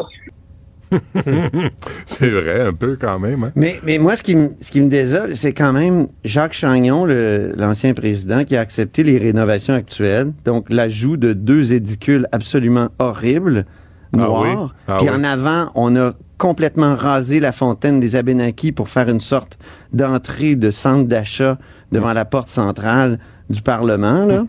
Donc, euh, je pense que dois avoir une là. sensibilité pour le, le- le- le patrimoine comme Jacques Chagnon en avait une. Il vit dans une maison euh, du 18e siècle. Jacques Chagnon qui a rénové tout ça. T'as as beau avoir ça. Si tu un secrétaire général euh, puis des élus qui, qui se foutent du patrimoine, ben c'est ça. On se retrouve avec cette espèce d'entrée euh, qui, qui est pas très jolie là devant le, le Parlement. Mais donc, euh, est-ce que j'espère que ça sera pas les mêmes qui vont prendre, c'est-à-dire, j'espère qu'on aura pas le même genre de décision pour le Salon Bleu qui est le cœur de la, de la démocratie québécoise. Il y a des bureaux Ikea qui sont en rabais aujourd'hui. lundi. Tu me fais peur, je Non, mais c'est beau, c'est pas cher. C'est pas cher. Facile à On monter. est en train d'économiser parce qu'il faut envoyer des chèques au monde. Ça nous coûte trop cher. Ça, on donne trop d'argent au PQ. Fait qu'on met de belles tables Ikea. C'est beau, c'est le fun, puis on peut échanger aux 5 ans quand c'est démodé. Puis les vieux meubles, là, ça brûle bien, hein? Tu fais... un- bon, euh, Pierre Moreau sera... Arrêtez, j'ai mal à mon patrimoine. Ouais, on te taquine. Même un petit peu d'onguent, ça va passer. OK. Euh, Pierre Moreau ne sera pas euh, le chef du Parti libéral, donc. Mais non. Puis j'ai ma petite chanson, je sais pas si Rémi peut me la mettre, mais tout va très bien, Madame la Marquise. Je peux la chanter au fond. Oui, chante-la Euh, parce qu'il n'est pas là. Oui, je pense que ça va. Madame ça va. Tu sais, quand on dit que ça va pas du tout pour le Parti libéral du Québec, je pense que ça aurait été une candidature, malgré l'âge de M. Moreau, puis quand même, c'est une jeunesse par rapport aux politiciens américains là, qui, prennent leur retraite à 95 ans. chanceux au niveau de la chevelure. Oui, oui, il y a plein de cheveux, là. Ça perd pas 65 bien ans. jaloux. Il est bien beau bonhomme. Les greffes Je ont sais. prise, en tout cas. Oui. Je sais pas, mais en tout cas, ça marche. C'est une blague, c'est pas vrai. Tu penses que c'est une greffe? Ben non, ben non, ben non. Il a toujours été. euh, il a toujours- c'est comme euh, Martineau, ça. Il y a, il y a beaucoup. C'est vrai que Richard a une crinière solide. J'ai Ouais, mais il n'y a, pas- matin. mais il y a pas de poil ailleurs. C'est- fait que faut- que tu veux faire? Vous avez passé trop de temps ensemble. Ah, beaucoup de temps, oui, vraiment, là, à changer l'un Ah non, moi, j'avoue que ça me, ça me frustre. Je suis un peu envieux là, de, de tous ces hommes qui ont des cheveux dans le milieu du front encore. à Alors, cette moi, je les emmerde euh, profondément. Ah oui, Alors, hein? Pierre Mon- Monroe sera pas là. Euh, avant qu'on se quitte, un mot sur la, la Rouleau Commission, Oui, euh, Philippe Vincent. on passe dans une phase un peu moins sexy, euh, la phase des experts qui vont essayer d'expliquer ce que la phase politique nous a dit et surtout d'aiguiller le juge pour la suite de ses travaux. hein, parce que il y a quelqu'un quelque part qui va devoir prendre une décision, et ça c'est le juge Rouleau, sur est-ce que les libéraux étaient justifiés d'invoquer la loi sur les mesures d'urgence. Donc est-ce que le seuil à la menace à la sécurité nationale était suffisant, alors que le CRS a dit selon ses critères non. Le gouvernement a dit selon les critères du gouvernement oui, mais selon les critères du gouvernement pour la loi sur les mesures d'urgence, le seuil devrait être plus élevé que le seuil du SCRS. Alors, il devrait y avoir des profs, experts de droit et autres, qui pourraient venir expliquer la quadrature du cercle au juge Rouleau. Sinon, ça va surtout être de voir, une fois qu'on va avoir décidé si oui ou non il y avait le droit légalement de le faire, qu'est-ce qu'on fait avec la loi sur les mesures d'urgence? Est-ce qu'on met plus de critères? Est-ce qu'on met plus de C'est balises? tout un que- précédent, pareil. Ben, exact, exact. C'est un comme on pas méga souvent, précédent ce qui vient de se produire. On fait quoi? on dirait c'est qu'ils s'en rendent pas compte. Là. Eux qui, qui capotent à chaque fois que qu'il y a une querelle juridique euh, très très fine et qu'un parlement adopte une, une, une clause dérogatoire. J'en reviens pas comme ils sont mous.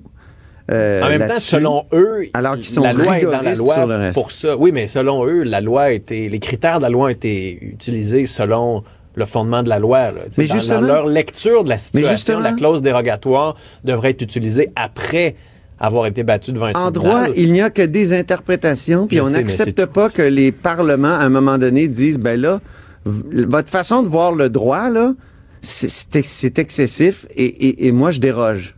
Mais savez-vous, c'est quoi la bonne nouvelle là-dedans? Quoi? C'est quand, pendant qu'on va aller acheter des meubles Ikea pour l'Assemblée nationale, on va pouvoir acheter une tablette Ikea pour le rapport de- du juge Rouleau. Comme ça, ça va être, on va s'agréer ça là-dessus, puis tout va être bien en place. Non, mais ça, attendez, parce qu'à Ottawa, les vraies rénovations du Parlement ont commencé, quoi, il y a 3, 4, 4 ans, puis devraient se terminer d'ici... euh, Ah, ils vont mettre le feu, hein? ils Le vont mettre J'espère le qu'ils démoliront je sais pas Stornoway. Ben non, ben non, ben non. Non, ça, c'est une maison qui est bien rénovée. La, raison- la résidence de l'opposition, c'est le 24 Sussex. C'est le qu'on sait pas Sussex, trop ce hein? qui va C'est le se 25 passer. Sussex, oui, oui, c'est ça, c'est ça. Avec C'est la oui, c'est la résidence de l'opposition. Le 24 Sussex, euh, il le ferme là, pour pas que ça brûle. tu sais, quand ça va bien. Mais qui la rénove, là, franchement, c'est Ben du patrimoine, ça ça? va coûter trop cher. Puis à cause de Stephen Harper qui voulait pas faire ça, personne ne veut le faire. Puis là, on est dans les coupures. On change pas d'avion du premier ministre. Mais il y a plein de tours Là, à condo qui sont libres, là. Euh, Sacrez-moi ça dans un, tour- un tour à condo. on Ah, moi. Encore une fois, ma sensibilité patrimoniale Faites fait un que je entrepôt pense qu'on Amazon devrait rénover Oui. le 24 Sussex. Oui, parfait. Voyons donc. Ben oui, T'en fais un entrepôt, là, Amazon. Là. Non, oui, C'est c'est bien ça. plus facile pour faire livrer des colis. mais mais euh, ça fait, ça fait combien de temps, là, 24 Sussex est en rénovation? Là, ils se rendent compte, c'est un peu comme le tunnel Hippolyte Lafontaine. Ils se rendent compte que c'est pire que ce qu'ils avaient prévu. Donc, Ben, c'est euh, parce qu'ils c'est parce qu'ils le shop. l'entretiennent pas, en fait. C'est qu'ils ne l'entretiennent pas. Fait que ça dépérit au fil du temps. Hmm. Et euh, c'est dégueulasse là-dedans. Il y a de l'amiante dans les murs. C'est, ça va être un colossal de gros travail. Colossal de gros travail, c'est le- l'expression du jour. Merci, Philippe Vincent. Antoine, à demain. Au revoir. Salut. Ce segment est aussi disponible en vidéo sur l'application Cube ou le site cube.ca. Isabelle est en train de vider sa maison qu'elle a vendue grâce à l'accompagnement de l'équipe de Duproprio. Elle quitte avec la fierté d'avoir vendu son espace elle-même. Duproprio, on se dédie à l'espace le plus important de votre vie. Un message d'Espace Proprio, une initiative de Desjardins. Du Trisac. Des propos cohérents. Des opinions différentes. Vous écoutez Du Trisac. Richard Béliveau est avec nous, docteur en biochimie, chroniqueur au Journal de Montréal. Richard, bonjour. Bonjour. La chronique de mes angoisses. C'est comme ça que je appeler ça. Là, tu, tu, nous, tu nous parles aujourd'hui de nouvelles études, euh, en tout cas, ce que je comprends, là, qui rapportent que certaines bactéries présentes dans le côlon produisent une nouvelle classe de molécules génotoxiques qui favorisent le développement du cancer colorectal. Je vous en prie, M. Béliveau, des explications. Oui, ben en fait, c'est- une étude très importante publiée dans un- une grande revue scientifique qui s'appelle Science, où euh, les chercheurs ont montré que euh, le cancer colorectal, il faut dire au départ que c'est un cancer important. C'est la deuxième cause de mortalité par cancer au Canada et c'est un cancer qui est essentiellement associé au mode de vie. Euh, il y a peu, on estime que les deux tiers des cancers colorectaux sont liés, ne sont pas liés à l'hérédité, ils sont pas transmis par les, gènes ne sont pas transmis par les parents, mais les mutations sont acquises par notre mode de vie. Donc, surpoids, sédentarité et mauvaise alimentation sont des facteurs qui prédisposent au cancer colorectal. Comme c'est un tueur majeur, tout ce qu'on peut trouver pour aider à comprendre le développement de ce cancer-là est important. Et là, il y, a, il y a une équipe de chercheurs qui vient de montrer une étude très complexe qui ont. On savait déjà que les, les maladies inflammatoires de l'intestin, comme la colite ulcéreuse ou euh, la, la maladie de Crohn, Mm. augmentaient le risque de cancer colorectal. Et les chercheurs ont isolé euh, des bactéries euh, dans les selles de ces patients-là. Ils ont isolé 18 souches de bactéries qui produisaient des toxines qui endommageaient l'ADN des cellules de votre intestin. Et on pense que ces bactéries-là sont en partie responsables de euh, la- l'apparition des cancers colorectaux. Donc, ça pourrait envisager des nouvelles approches euh, thérapeutiques pour traiter ce cancer-là avec des antibiothérapies ciblées vers ces bactéries-là ou d'autres stratégies thérapeutiques qui pourraient viser les, les enzymes impliqués dans la production de, de- de ces molécules-là que vous avez très bien nommées, là, les indolimines. Ça, C'est des molécules qui n'avaient jamais été isolées. Donc, une nouvelle classe de molécules qui montre, encore une fois, que le corps humain est un, est un écosystème. Euh, vous avez plus de 2 kilos de bactéries dans l'intestin. Ces bactéries-là ne sont pas anodines. Elles contribuent pour la majorité d'entre elles à votre santé. Mais lorsque vous êtes obèse, lorsque vous êtes sédentaire, lorsque vous mangez mal, la, proportion des bonnes bactéries euh, chute et la proportion des bactéries nocives augmente. Et ces bactéries-là, qui portent des beaux noms, le Morganella morganini, entre autres, Ouais. euh, aug- augmentent et ces bactéries-là sont associées au développement de, de maladies comme les maladies inflammatoires de l'intestin et le cancer colorectal. Mais euh, Richard, si tu parles de bactéries, là, ça, ça se règle avec des antibiotiques? Pour, pour certaines catégories de bactéries, donc on, on- on- a déjà, par exemple, le cancer de l'estomac, on sait déjà qu'il y a une bactérie qui s'appelle Helicobacter pylori qui est associée au cancer de l'estomac. Donc c'est pas nouveau. Il y a des, des cancers qui sont causés par des virus, il y a des cancers qui sont causés par des, des bactéries. Et là, ça, ça c'est la, la- en fait, on le savait parce que lorsqu'on fait des biopsies chez ces patients-là, on retrouve des quantités de bactéries, contrairement à ce que les gens pensent. Quand vous avez une tumeur, ce n'est pas que des cellules tumorales. La masse de la tumeur, il y a des, cellules inflammatoires, il y a des macrophages, il y a des lymphocytes, et il y a également, dans beaucoup de cas, des bactéries présentes dans, à l'intérieur de la tumeur. Et on pense ça, c'est le, le, nouveau changement de, de paradigme en, en, oncologie de pointe, là, que la, la, les, les, bactéries présentes à l'état latent dans le corps, cachées à différents endroits du corps, contribueraient au développement du cancer. Donc ça, c'est une étude qui le montre de façon euh, très claire. Là. OK, mais explique-moi, Richard, pourquoi le surpoids et la sédentarité, aussi l'alimentation, euh, ajoutent aux facteurs de risque? Pour deux raisons principales. Lorsque vous êtes en surpoids, euh, même sans être obèse, le fait d'être en surpoids, vous êtes en inflammation chronique. Donc, votre tissu, le tissu adipeux produit des molécules comme l'interleukine 6, le TNF-alpha, et ça, ça stimule l'inflammation dans vos tissus. Donc, si vous êtes gros ou grosse, vous êtes en inflammation chronique de façon quotidienne.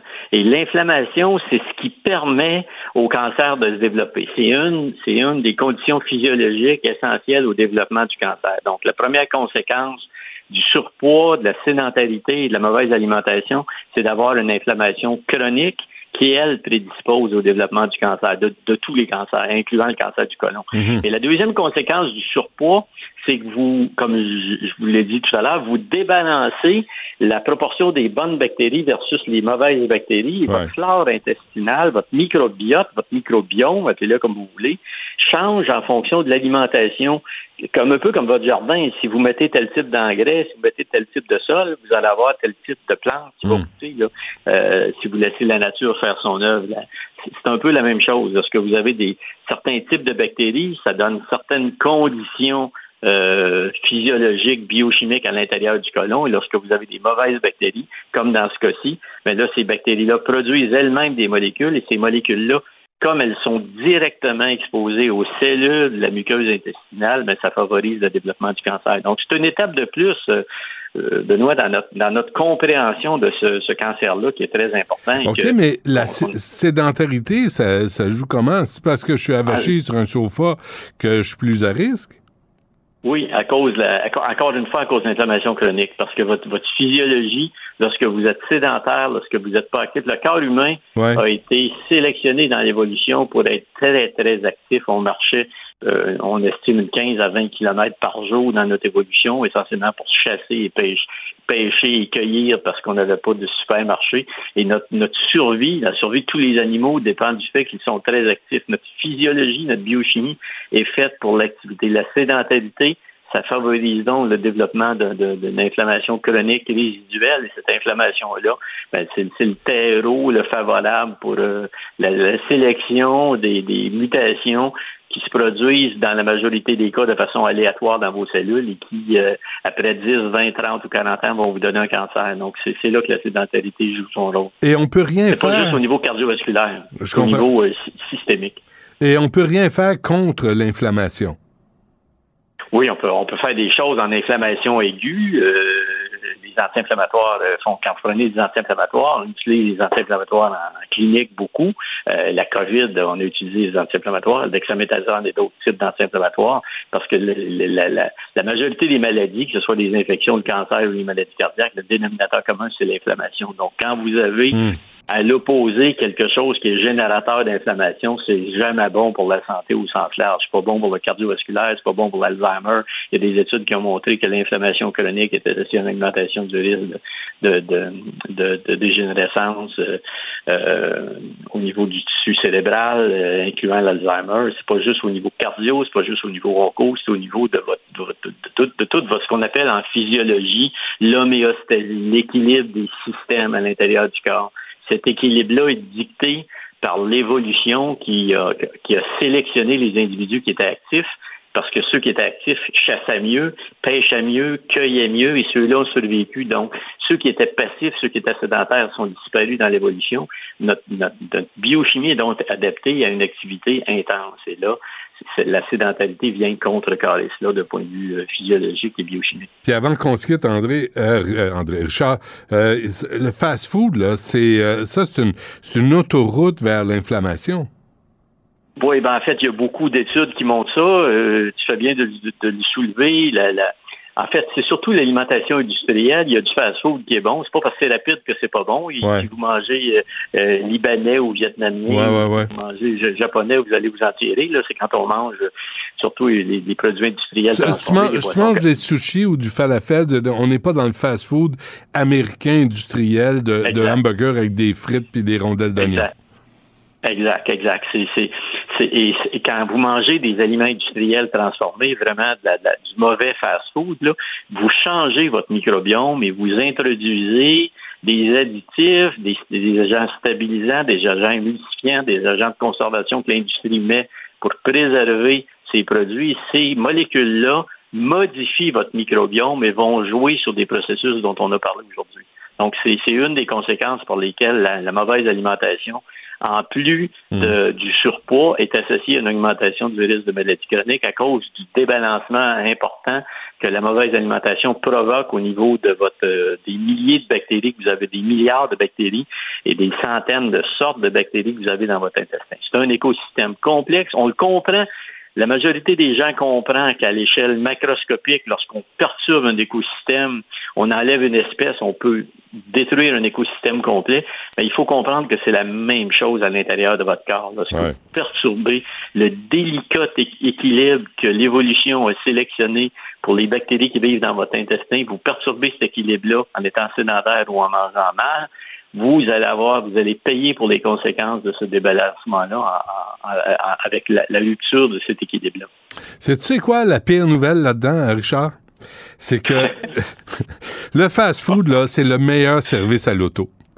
Il n'y a, a pas mieux. Tu sais, quand t'es pressé tu veux pas sortir, il y, a- y a juste ça, malheureusement. Ouais. là. Si tu veux manger en, en- Ouais. chemin, Mais, mais, mais Benoît, il y y a- il y a une façon. Moi, j'ai passé ma vie dans des aéroports à voyager partout. Il y, a, il y a une façon de sélectionner dans le fast-food. Il y a des choses qui sont bonnes, il y a des choses qui sont moins bonnes. On sélectionne qu'est-ce qu'on mange. Et c'est pas grave, encore une fois, quand on le mange pour se dépanner à l'occasion. C'est, c'est pas ce qu'on fait une fois par semaine qui est important, là. C'est ce qu'on fait ouais. trois fois par jour. C'est, la, la, la, régul- la chronicité de nos mauvaises habitudes qui est dangereuse pour ça. Là. C'est pas le fait de manger. euh, merci de... du mauvais, du même du mauvais fast-food à l'occasion, ça n'a pas d'impact. C'est, la, la, la régularité là, de, de, de cela. OK. Merci de me déculpabiliser, ça me fait du bien. Richard Ça Béliveau, la culpabilité. docteur en biochimie, euh, vous pouvez lire dans le Journal Montréal, lisez ça, là. c'est vraiment intéressant et c'est bon de savoir tout ça, c'est bon pour votre santé. Richard Béliveau, merci, à la semaine prochaine. Merci, bonne journée, bye. La chambre de Léo a été rénovée par un entrepreneur recommandé par Renault Assistance. Il a tout pris en main pour laisser les parents s'extasier devant leur petit Léo. Renault Assistance, on se dédie à l'espace le plus important de votre vie. Un message d'Espace pour Brio, une initiative de Desjardins. Du Trisac. Même si tous les chapeaux lui font, il ne parle jamais à travers son chapeau. Vous écoutez Du Trisac. Voilà. C'était surréaliste. J'ai honte. C'est complètement ridicule. Des envolées pas comme les autres. Sophie Durocher. Anne Rocher, bonjour. Bonjour. Alors, tu veux me parler de quoi? de- de- des temps sont durs pour le Ben, français ou euh, ben, en qu'est-ce que tu veux faire? Écoute, en fin de semaine, il y avait un dossier euh, extrêmement percutant dans le Journal de Montréal, le Journal de Québec de nos deux collègues, Héloïse Archambault et Hugo Duchesne, euh, Sorry, I don't speak French, Mm. sur le fait qui est quand même assez hallucinant qu'en 2022, encore au Québec, dans les hôpitaux, il y a des francophones qui ne peuvent pas se faire soigner en français. Et ça m'a rappelé ce qui s'est passé au mois de septembre l'année dernière. J'étais dans les toilettes de l'hôpital général juif et je t'ai accordé une entrevue. Voici ce que j'avais à te dire. Cette nuit, euh, il y a la chirurgienne et le résident qui viennent me voir pour me parler de ma chirurgie. Unilingue anglais, les deux. C'est pas, il y en avait pas un qui pouvait, me- qui parlait pas un mot de français, puis l'autre pouvait me parler. Alors, c'était donc en septembre 2021. Donc, je t'ai appelé des toilettes parce que j'étais à l'urgence. J'attendais de me faire opérer pour Ouais. la vésicule biliaire qui est super douloureuse. J'étais sous morphine, ce qui explique peut-être un peu le ton que j'avais. Et donc, à trois reprises, chirurgiens résidents sont venus me voir, incapable de me parler en français. Mais je veux juste rappeler pour les gens qui sont pas au courant, c'était pas euh, genre des, des anglophones de Montréal qui baragouinaient le français, c'était des gens qui venaient de l'étranger, qui étaient résidents donc en médecine euh, au Jewish et qui ne pouvaient pas même me dire bonjour Benoît. Fait que c'était, c'était et même pas bonjour et Ou bonjour, Sophie. Ou bonjour Sophie ou oui non et euh, ce qui est particulier c'est que une des trois fois où je me suis fait donc euh, euh, dire euh, ben, m'expliquer ma chirurgie en anglais et moi je parle parfaitement anglais là j'ai fait toutes mes études Mhm. supérieures en anglais c'est pas ça le problème c'est que je leur ai dit en anglais it is unacceptable. You should be ashamed of yourself. You can't even speak to me in my own language, in my own country.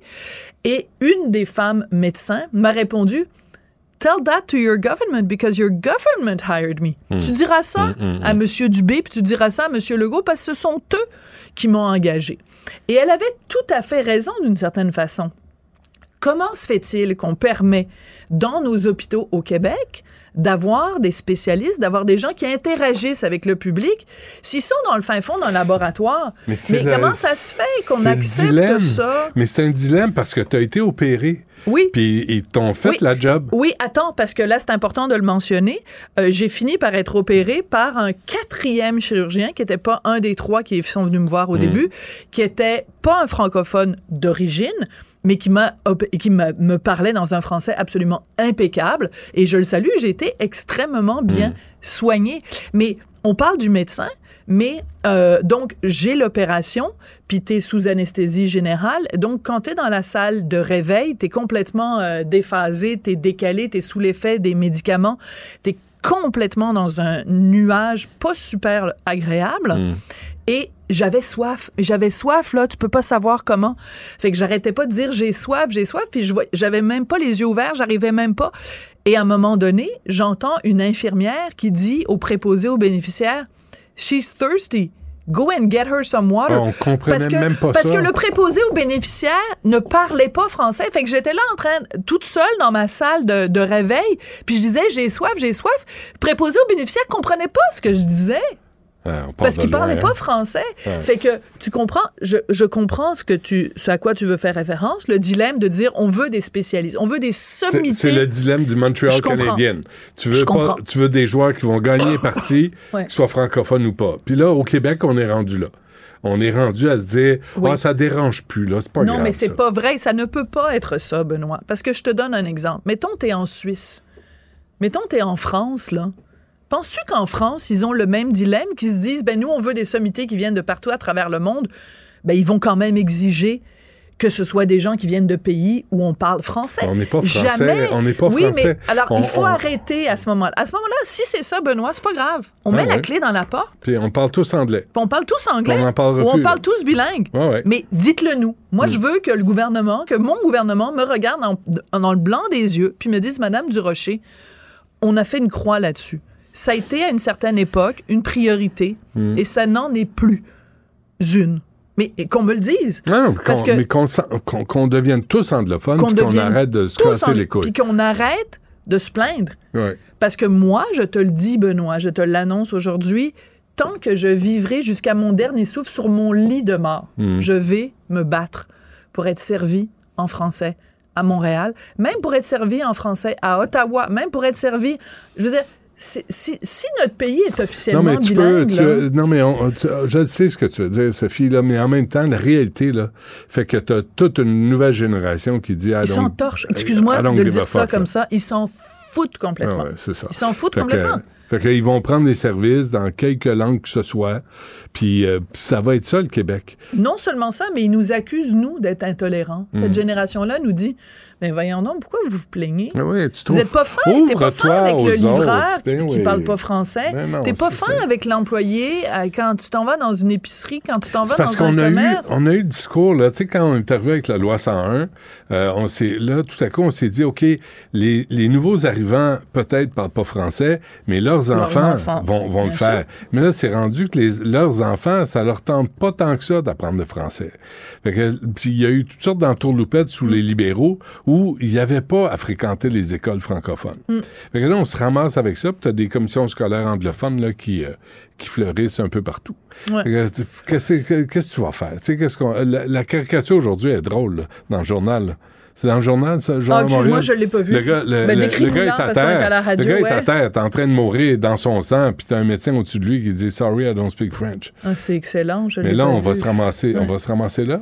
Ouais. Non, C'est- décourageant. Est-ce qu'il nous reste du temps? Non, Oui. il en reste Vas-y, plus. oui, oui. Moi, je t'aurais parlé juste brièvement de mon club sportif, mais je pense, je pense que ça fait 25 fois que je te raconte l'histoire. Je suis dans un club sportif, dans un quartier où il y a euh, des francophones, des anglophones, Mhm. mais dans ce club sportif-là, il y a, il y a beaucoup d'anglophones. Pas la majorité, mais il y en a beaucoup. Ben, quand je vais à un cours de yoga, un cours de pilates, un cours de n'importe quelle niaiserie que je fais pour, euh, pour essayer de perdre du poids, euh, quand il y a, mettons, euh, 10 francophones, puis que le prof est francophone, il va donner le cours en français. Il suffit qu'il y ait un anglophone dans la classe, puis il, pa- il passe à l'anglais ou il passe au bilingue. Puis le bilingue, ça veut dire 80% en anglais, puis de temps en temps, ils vont dire lève, euh, lève la droite, puis lève la gauche, puis le reste du temps, c'est en anglais. Et une fois, je suis arrivée dans le cours et la prof parlait juste en anglais. Fait que je suis allée la voir, je lui ai dit, je m'excuse, mais il y a hors de question que vous donniez votre cours en anglais seulement. Et elle m'a dit, la dame, I'm 70 years old. I've lived in Montreal all of my life, never been able to speak French. I'm so sorry. Ça fait, j'ai 70 ans, j'ai toujours vécu à Montréal. Je suis même, je suis pas capable. Et elle était très, très, très mal à l'aise, la dame. Fait qu'elle m'a dit, pendant le cours, aidez-moi, tu sais, euh, à, à faire la traduction. J'étais là, ben là, je viens ici pour relaxer, là, c'est pas ça. Peux-tu croire qu'à la fin du cours, Mm. il y a deux francophones qui sont allés la voir en disant, tu sais, mettons qu'elle s'appelle Alexandra, we're so sorry about what that lady just did. We want you to know that not all francophones are like her. Ah, We ouais. don't mind that you don't speak Ah, French. parce que t'es une intégriste, toi. Non, mais c'est parce que c'est des- ça, c'est plus colonisé que ça, Mm, tu meurs. Quand c'est rendu que c'est des francophones, tu sais, euh, me- merci, monsieur, merci, monsieur. Ah, mais- on est désolé, monsieur, monsieur. Vous êtes bien Mais- gentil, monsieur. Mais, mais pourquoi, mais pourquoi on se casse la tête? Si c'est ça le Québec, si c'est ça les Québécois, qui sont prêts à, euh, sont prêts à ramper pour pas déranger, Mm. qui s'excusent d'exister. s'excuse d'exister. C'est exactement ça. Ben, je vais conclure simplement avec les cowboys fringants. Si c'est ça le Québec moderne, ben moi, je mets mon drapeau en berne. Ça va être ça. On t'écoute à 2h30. Ça demain. Cet après-midi, this afternoon.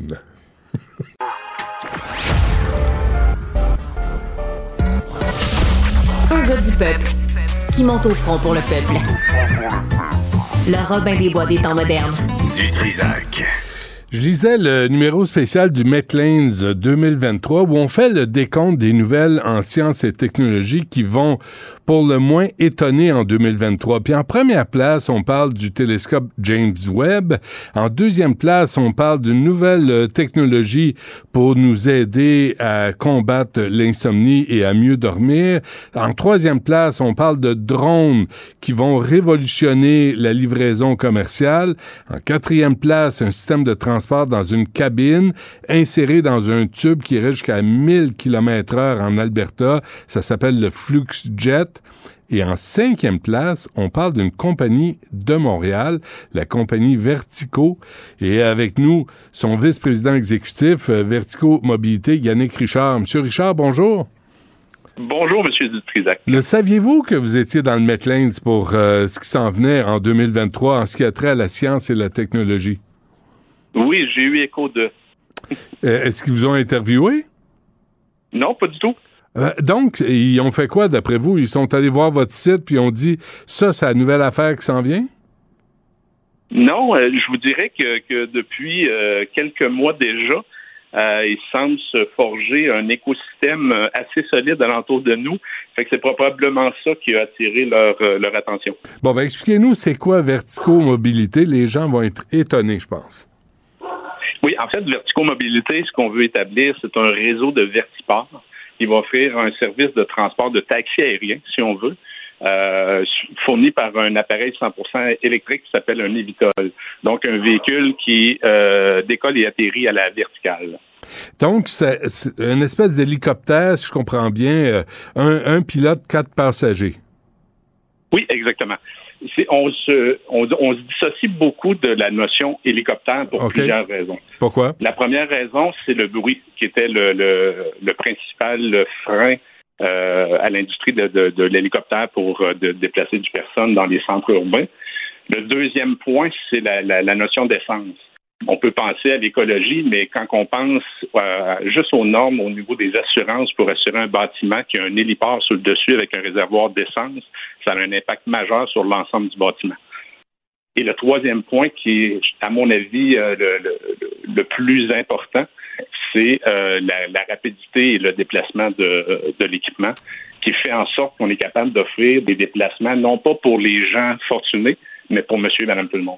On parle de. Le, donc, euh, M. Richard, c'est plus. Vous dites plus rapide, plus écologique, plus silencieux, plus sécuritaire parce que ce sont des taxis aériens électriques.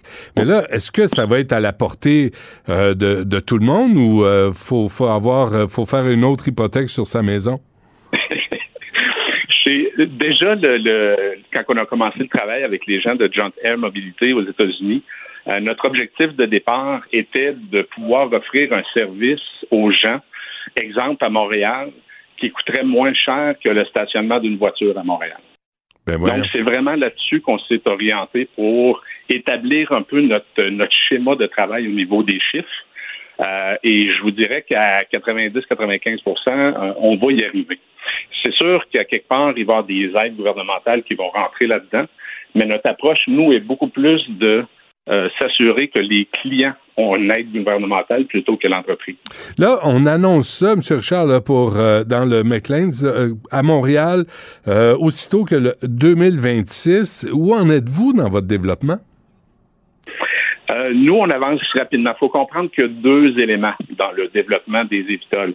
Il y a les appareils comme tels et il y a l'exploitation de ces appareils-là qui vont se faire à partir de Vertiport. Nous, on ne développe pas d'appareils. Nous, on, a, on, travaille avec John Air Mobilité qui, eux, développent le Journey, qui s'appelle, qui est le, le, okay. le, modèle présentement. Et euh, Les autres sont au Texas, hein? Oui, ils sont au Texas, mais ils vont venir fabriquer ici à Montréal. 100 ah, oui? de l'assemblage et de la fabrication va être ici. Euh, je pense que c'est pas annoncé, mais ça devrait être euh, annoncé bientôt. Ça, ça euh, l'est maintenant, M. Richard. J'ai manqué de nouvelles avec John, c'est bon. Mais c'est ça, fait eux développent l'appareil, nous on développe tout le système qui va permettre à ces appareils-là d'opérer euh, dans le ciel des métropoles et dans le ciel du Québec. Ok, vous avez... que ça a une certaine complexité. J'imagine. Vous avez dit EVTOL. EVTOL, c'est Electric Vertical Takeoff and Landing. C'est exactement, exactement. Ça, ça va prendre euh, parce que là, je suis d'accord. Moi, je comprends ce que vous dites quand vous dites, vous dites, on veut pas être associé au terme hélicoptère à cause de la pollution, le bruit, tout ça. Mais, mais là, on parle, le véhicule, ça serait, pour l'instant, ça s'appelle un EVTOL. Ah oui, un Evitol. Evitol. Dans le fond. Oui, Evitol. OK. Puis ça, vous dites que ça va être construit au Québec, là. Ça va être construit à Montréal. Oui, absolument. Et c'est ce que euh, John Terre Mobilité, dans le fond, ce que je pense que l'industrie semble réaliser présentement, c'est que John Terre Mobilité risque d'être le premier à être certifié, surtout ici au Canada, euh, pour la simple et bonne raison que c'est des technologies qui existent déjà. Euh, quand on regarde la majorité des concepts présentement qui se développent sur la planète, on a souvent des hélices qui, en bon français, tilt, donc changent de position, mais ça, ça n'existe pas dans les réglementations. Donc, il faut changer la réglementation avant de pouvoir certifier un appareil. Alors que l'appareil de John Air Mobilité, euh, c'est un, un, dans le fond, c'est un appareil qui a un retard sur le dessus comme un hélicoptère et des hélices sur, euh, sur, une, sur des ailes fixes. Donc, c'est des technologies qui existent et qui sont facilement certifiables. Et, mais ça va vous prendre, vous, vous parlez de terminaux, là, de, ça va vous prendre des endroits où vous posez? Oui, absolument. Euh, nous, on pense que pour être intéressant, un réseau de vertiports comme celui-là doit, offrir un maximum de destinations à la clientèle. Par exemple, si quelqu'un part de la rive sud de Montréal pour aller au centre-ville de Montréal pour aller travailler tous les jours, euh, il ne voudra pas euh, s'en aller à un seul endroit puis ensuite utiliser euh, quatre ou cinq autres moyens de transport pour réussir à aller à destination. Donc, il faut multiplier le nombre de vertiports. Pour y arriver, euh, nous, l'approche qu'on a prise, c'est vraiment avec les partenaires en développement immobilier. Mais là, Donc, mais, euh, mais, là, c'est fou, là, M. Richard, parce que je vous écoute en même temps, j'essaie de, de, voir où ça s'en va. Mais là, là, on parle d'un taxi, on, va, on parle de, de quoi? Une espèce d'Uber là, tu, que tu commandes et là, tu réserves ta place? Absolument. Absolument. Tout comme Uber avec le téléphone intelligent. Euh, on dit, bon, ben, je suis à tel endroit, tel, je suis proche de tel vertiport. Euh, J'ai besoin d'un appareil pour aller à telle destination. Euh, avec quelques clics, euh, vous avez la réservation, vous allez au vertiport et l'appareil va, vous rejoindre à, ce vertiport-là pour vous amener à votre destination. Et, je lisais qu'il y a une autonomie d'à peu près 200 km, là, je me trompe pas? Oui, on est déjà, euh, ça évolue déjà. On est déjà près de 240-250 km en termes d'autonomie. OK. Puis, est-ce que vous pouvez, est-ce que vous avez prévu, genre, connecter Montréal à Boston, Montréal à, à New York? Là, je sais que c'est, Boston, c'est 500-600 km, New York, c'est plus 600-700. Mais euh, est-ce que ça, ça devient une possibilité? Ça va devenir éventuellement une possibilité, mais pour l'instant, nous, on préfère euh, commencer à marcher avant de courir. Ouais, ben oui. s'assurer d'offrir un service intelligent aux gens d'ici. Euh, et éventuellement, il y a même des modèles hybrides qui peuvent faire jusqu'à 550, 600 km, dépendamment de la charge utile à l'intérieur. Donc, il y aura la possibilité de faire des plus longs trajets. Mais on veut vraiment se concentrer pour, euh, pour le départ à offrir un service. Parce qu'il y a déjà des, des, des services de transport qui font du euh, Montréal, Boston ou Montréal-Toronto, par exemple, des choses comme ça. Donc, euh, Donc, vous, le- vo- votre marché, c'est plus urbain.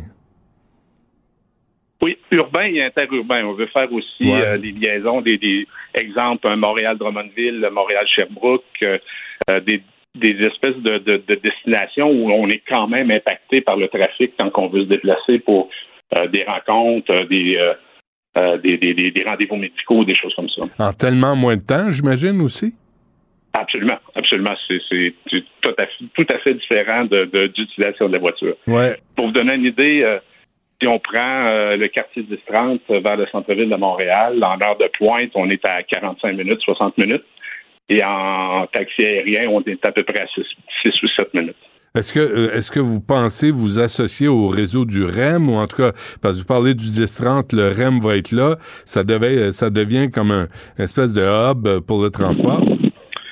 Absolument. Et le- le- la notion de hub est intéressante parce que nous, on n'est pas en train de développer un compétiteur au réseau de transport collectif ou au réseau de transport en commun. C'est vraiment un complémentaire. Parce que, vous savez, la, la chose principale qu'on va vendre, dans le fond, à notre clientèle, c'est de sauver du temps. Et non pas... euh, c'est- ça notre, euh, notre marché, dans le fond. OK, si je pars du 10-30, là, puis je m'en vais dans, euh, à Place Ville-Marie, disons, là, ça, ça peut me coûter combien? Présentement, ce qu'on a dans les cartons, les, euh, ça devrait coûter en- environ euh, 16 à 18 dollars pour le leg. Ça, il faut compter 16 à 18 dollars qu'il y a quatre personnes dans le Evital. OK. Sauf que la quantité de gens qu'on est capable de déplacer d'un endroit ou l'autre, euh, on évalue qu'il y aura toujours deux à trois personnes minimalement dans l'appareil. Et espérons-le que l'appareil va être plein. À ce moment-là, le coût pour la clientèle va être beaucoup plus bas. Ben, c'est euh, vraiment étonnant. Les, les fils des questions niaiseuses, là, je suis désolé, mais les fils, les fils électriques, le, vent, en centre urbain, souvent, il y a des, il y a des tourbillons. Est-ce que vous avez tout prévu ça? Euh, il y a même des organismes gouvernementaux qui sont en train de travailler sur la mécanique des vents euh, dans les grands centres et avec qui on est en contact parce qu'ils voulaient savoir où exactement on s'enligne pour avoir des, euh, des vertiports et commencer par là pour faire euh, l'analyse de la mécanique des vents. Mais oui, tout cet univers-là est à tenir en compte. Vous devez aussi euh, vous douter que juste à Montréal, des microclimats, il doit en avoir à peu près une soixantaine. Ah oui. Donc, les stations météo, savoir exactement où c'est rendu, comment ça Mm. se forme, tout, tout, tout, tout est à tenir en compte parce que l'élément principal dans ce type de transport-là, c'est la sécurité.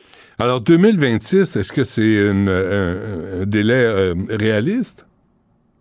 Mais euh, nous, cette, euh, cet enlignement-là, on l'a pris, ça fait déjà deux ans, et on a eu une rencontre stratégique en juin dernier, et on a gardé ce target-là.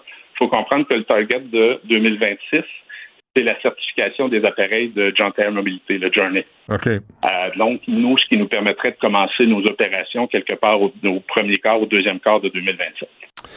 C'est euh, étonnant. Puis euh, c'est comme tous les films futuristes. Là. Je sais pas quel âge vous avez, vous, Monsieur Richard, mais euh, tu sais, quand j'avais 10 ans, dans les années 70, on annonçait les voitures volantes. On en- Là, on est en train de s'approcher de ça sérieusement.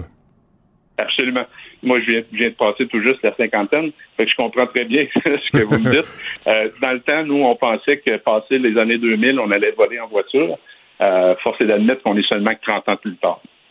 Ben, euh, ça s'en vient. C'est vraiment intéressant. Euh, Vertico, Immo- Vertico Mobilité, euh, vous pouvez lire ça, l'article dans le, euh, le Maclean's euh, qui annonce toutes les grandes, les grandes idées pour 2023. C'est ici à Montréal. On est capable de faire des choses qui fonctionnent et qui fonctionnent bien. On a hâte de voir ça, M. Richard. Et on a hâte, nous autres aussi, on travaille fort. J'imagine. Yannick Richard, vice-président exécutif de Vertico Mobilité. Merci à vous. Bonne chance. Merci, merci. Bonne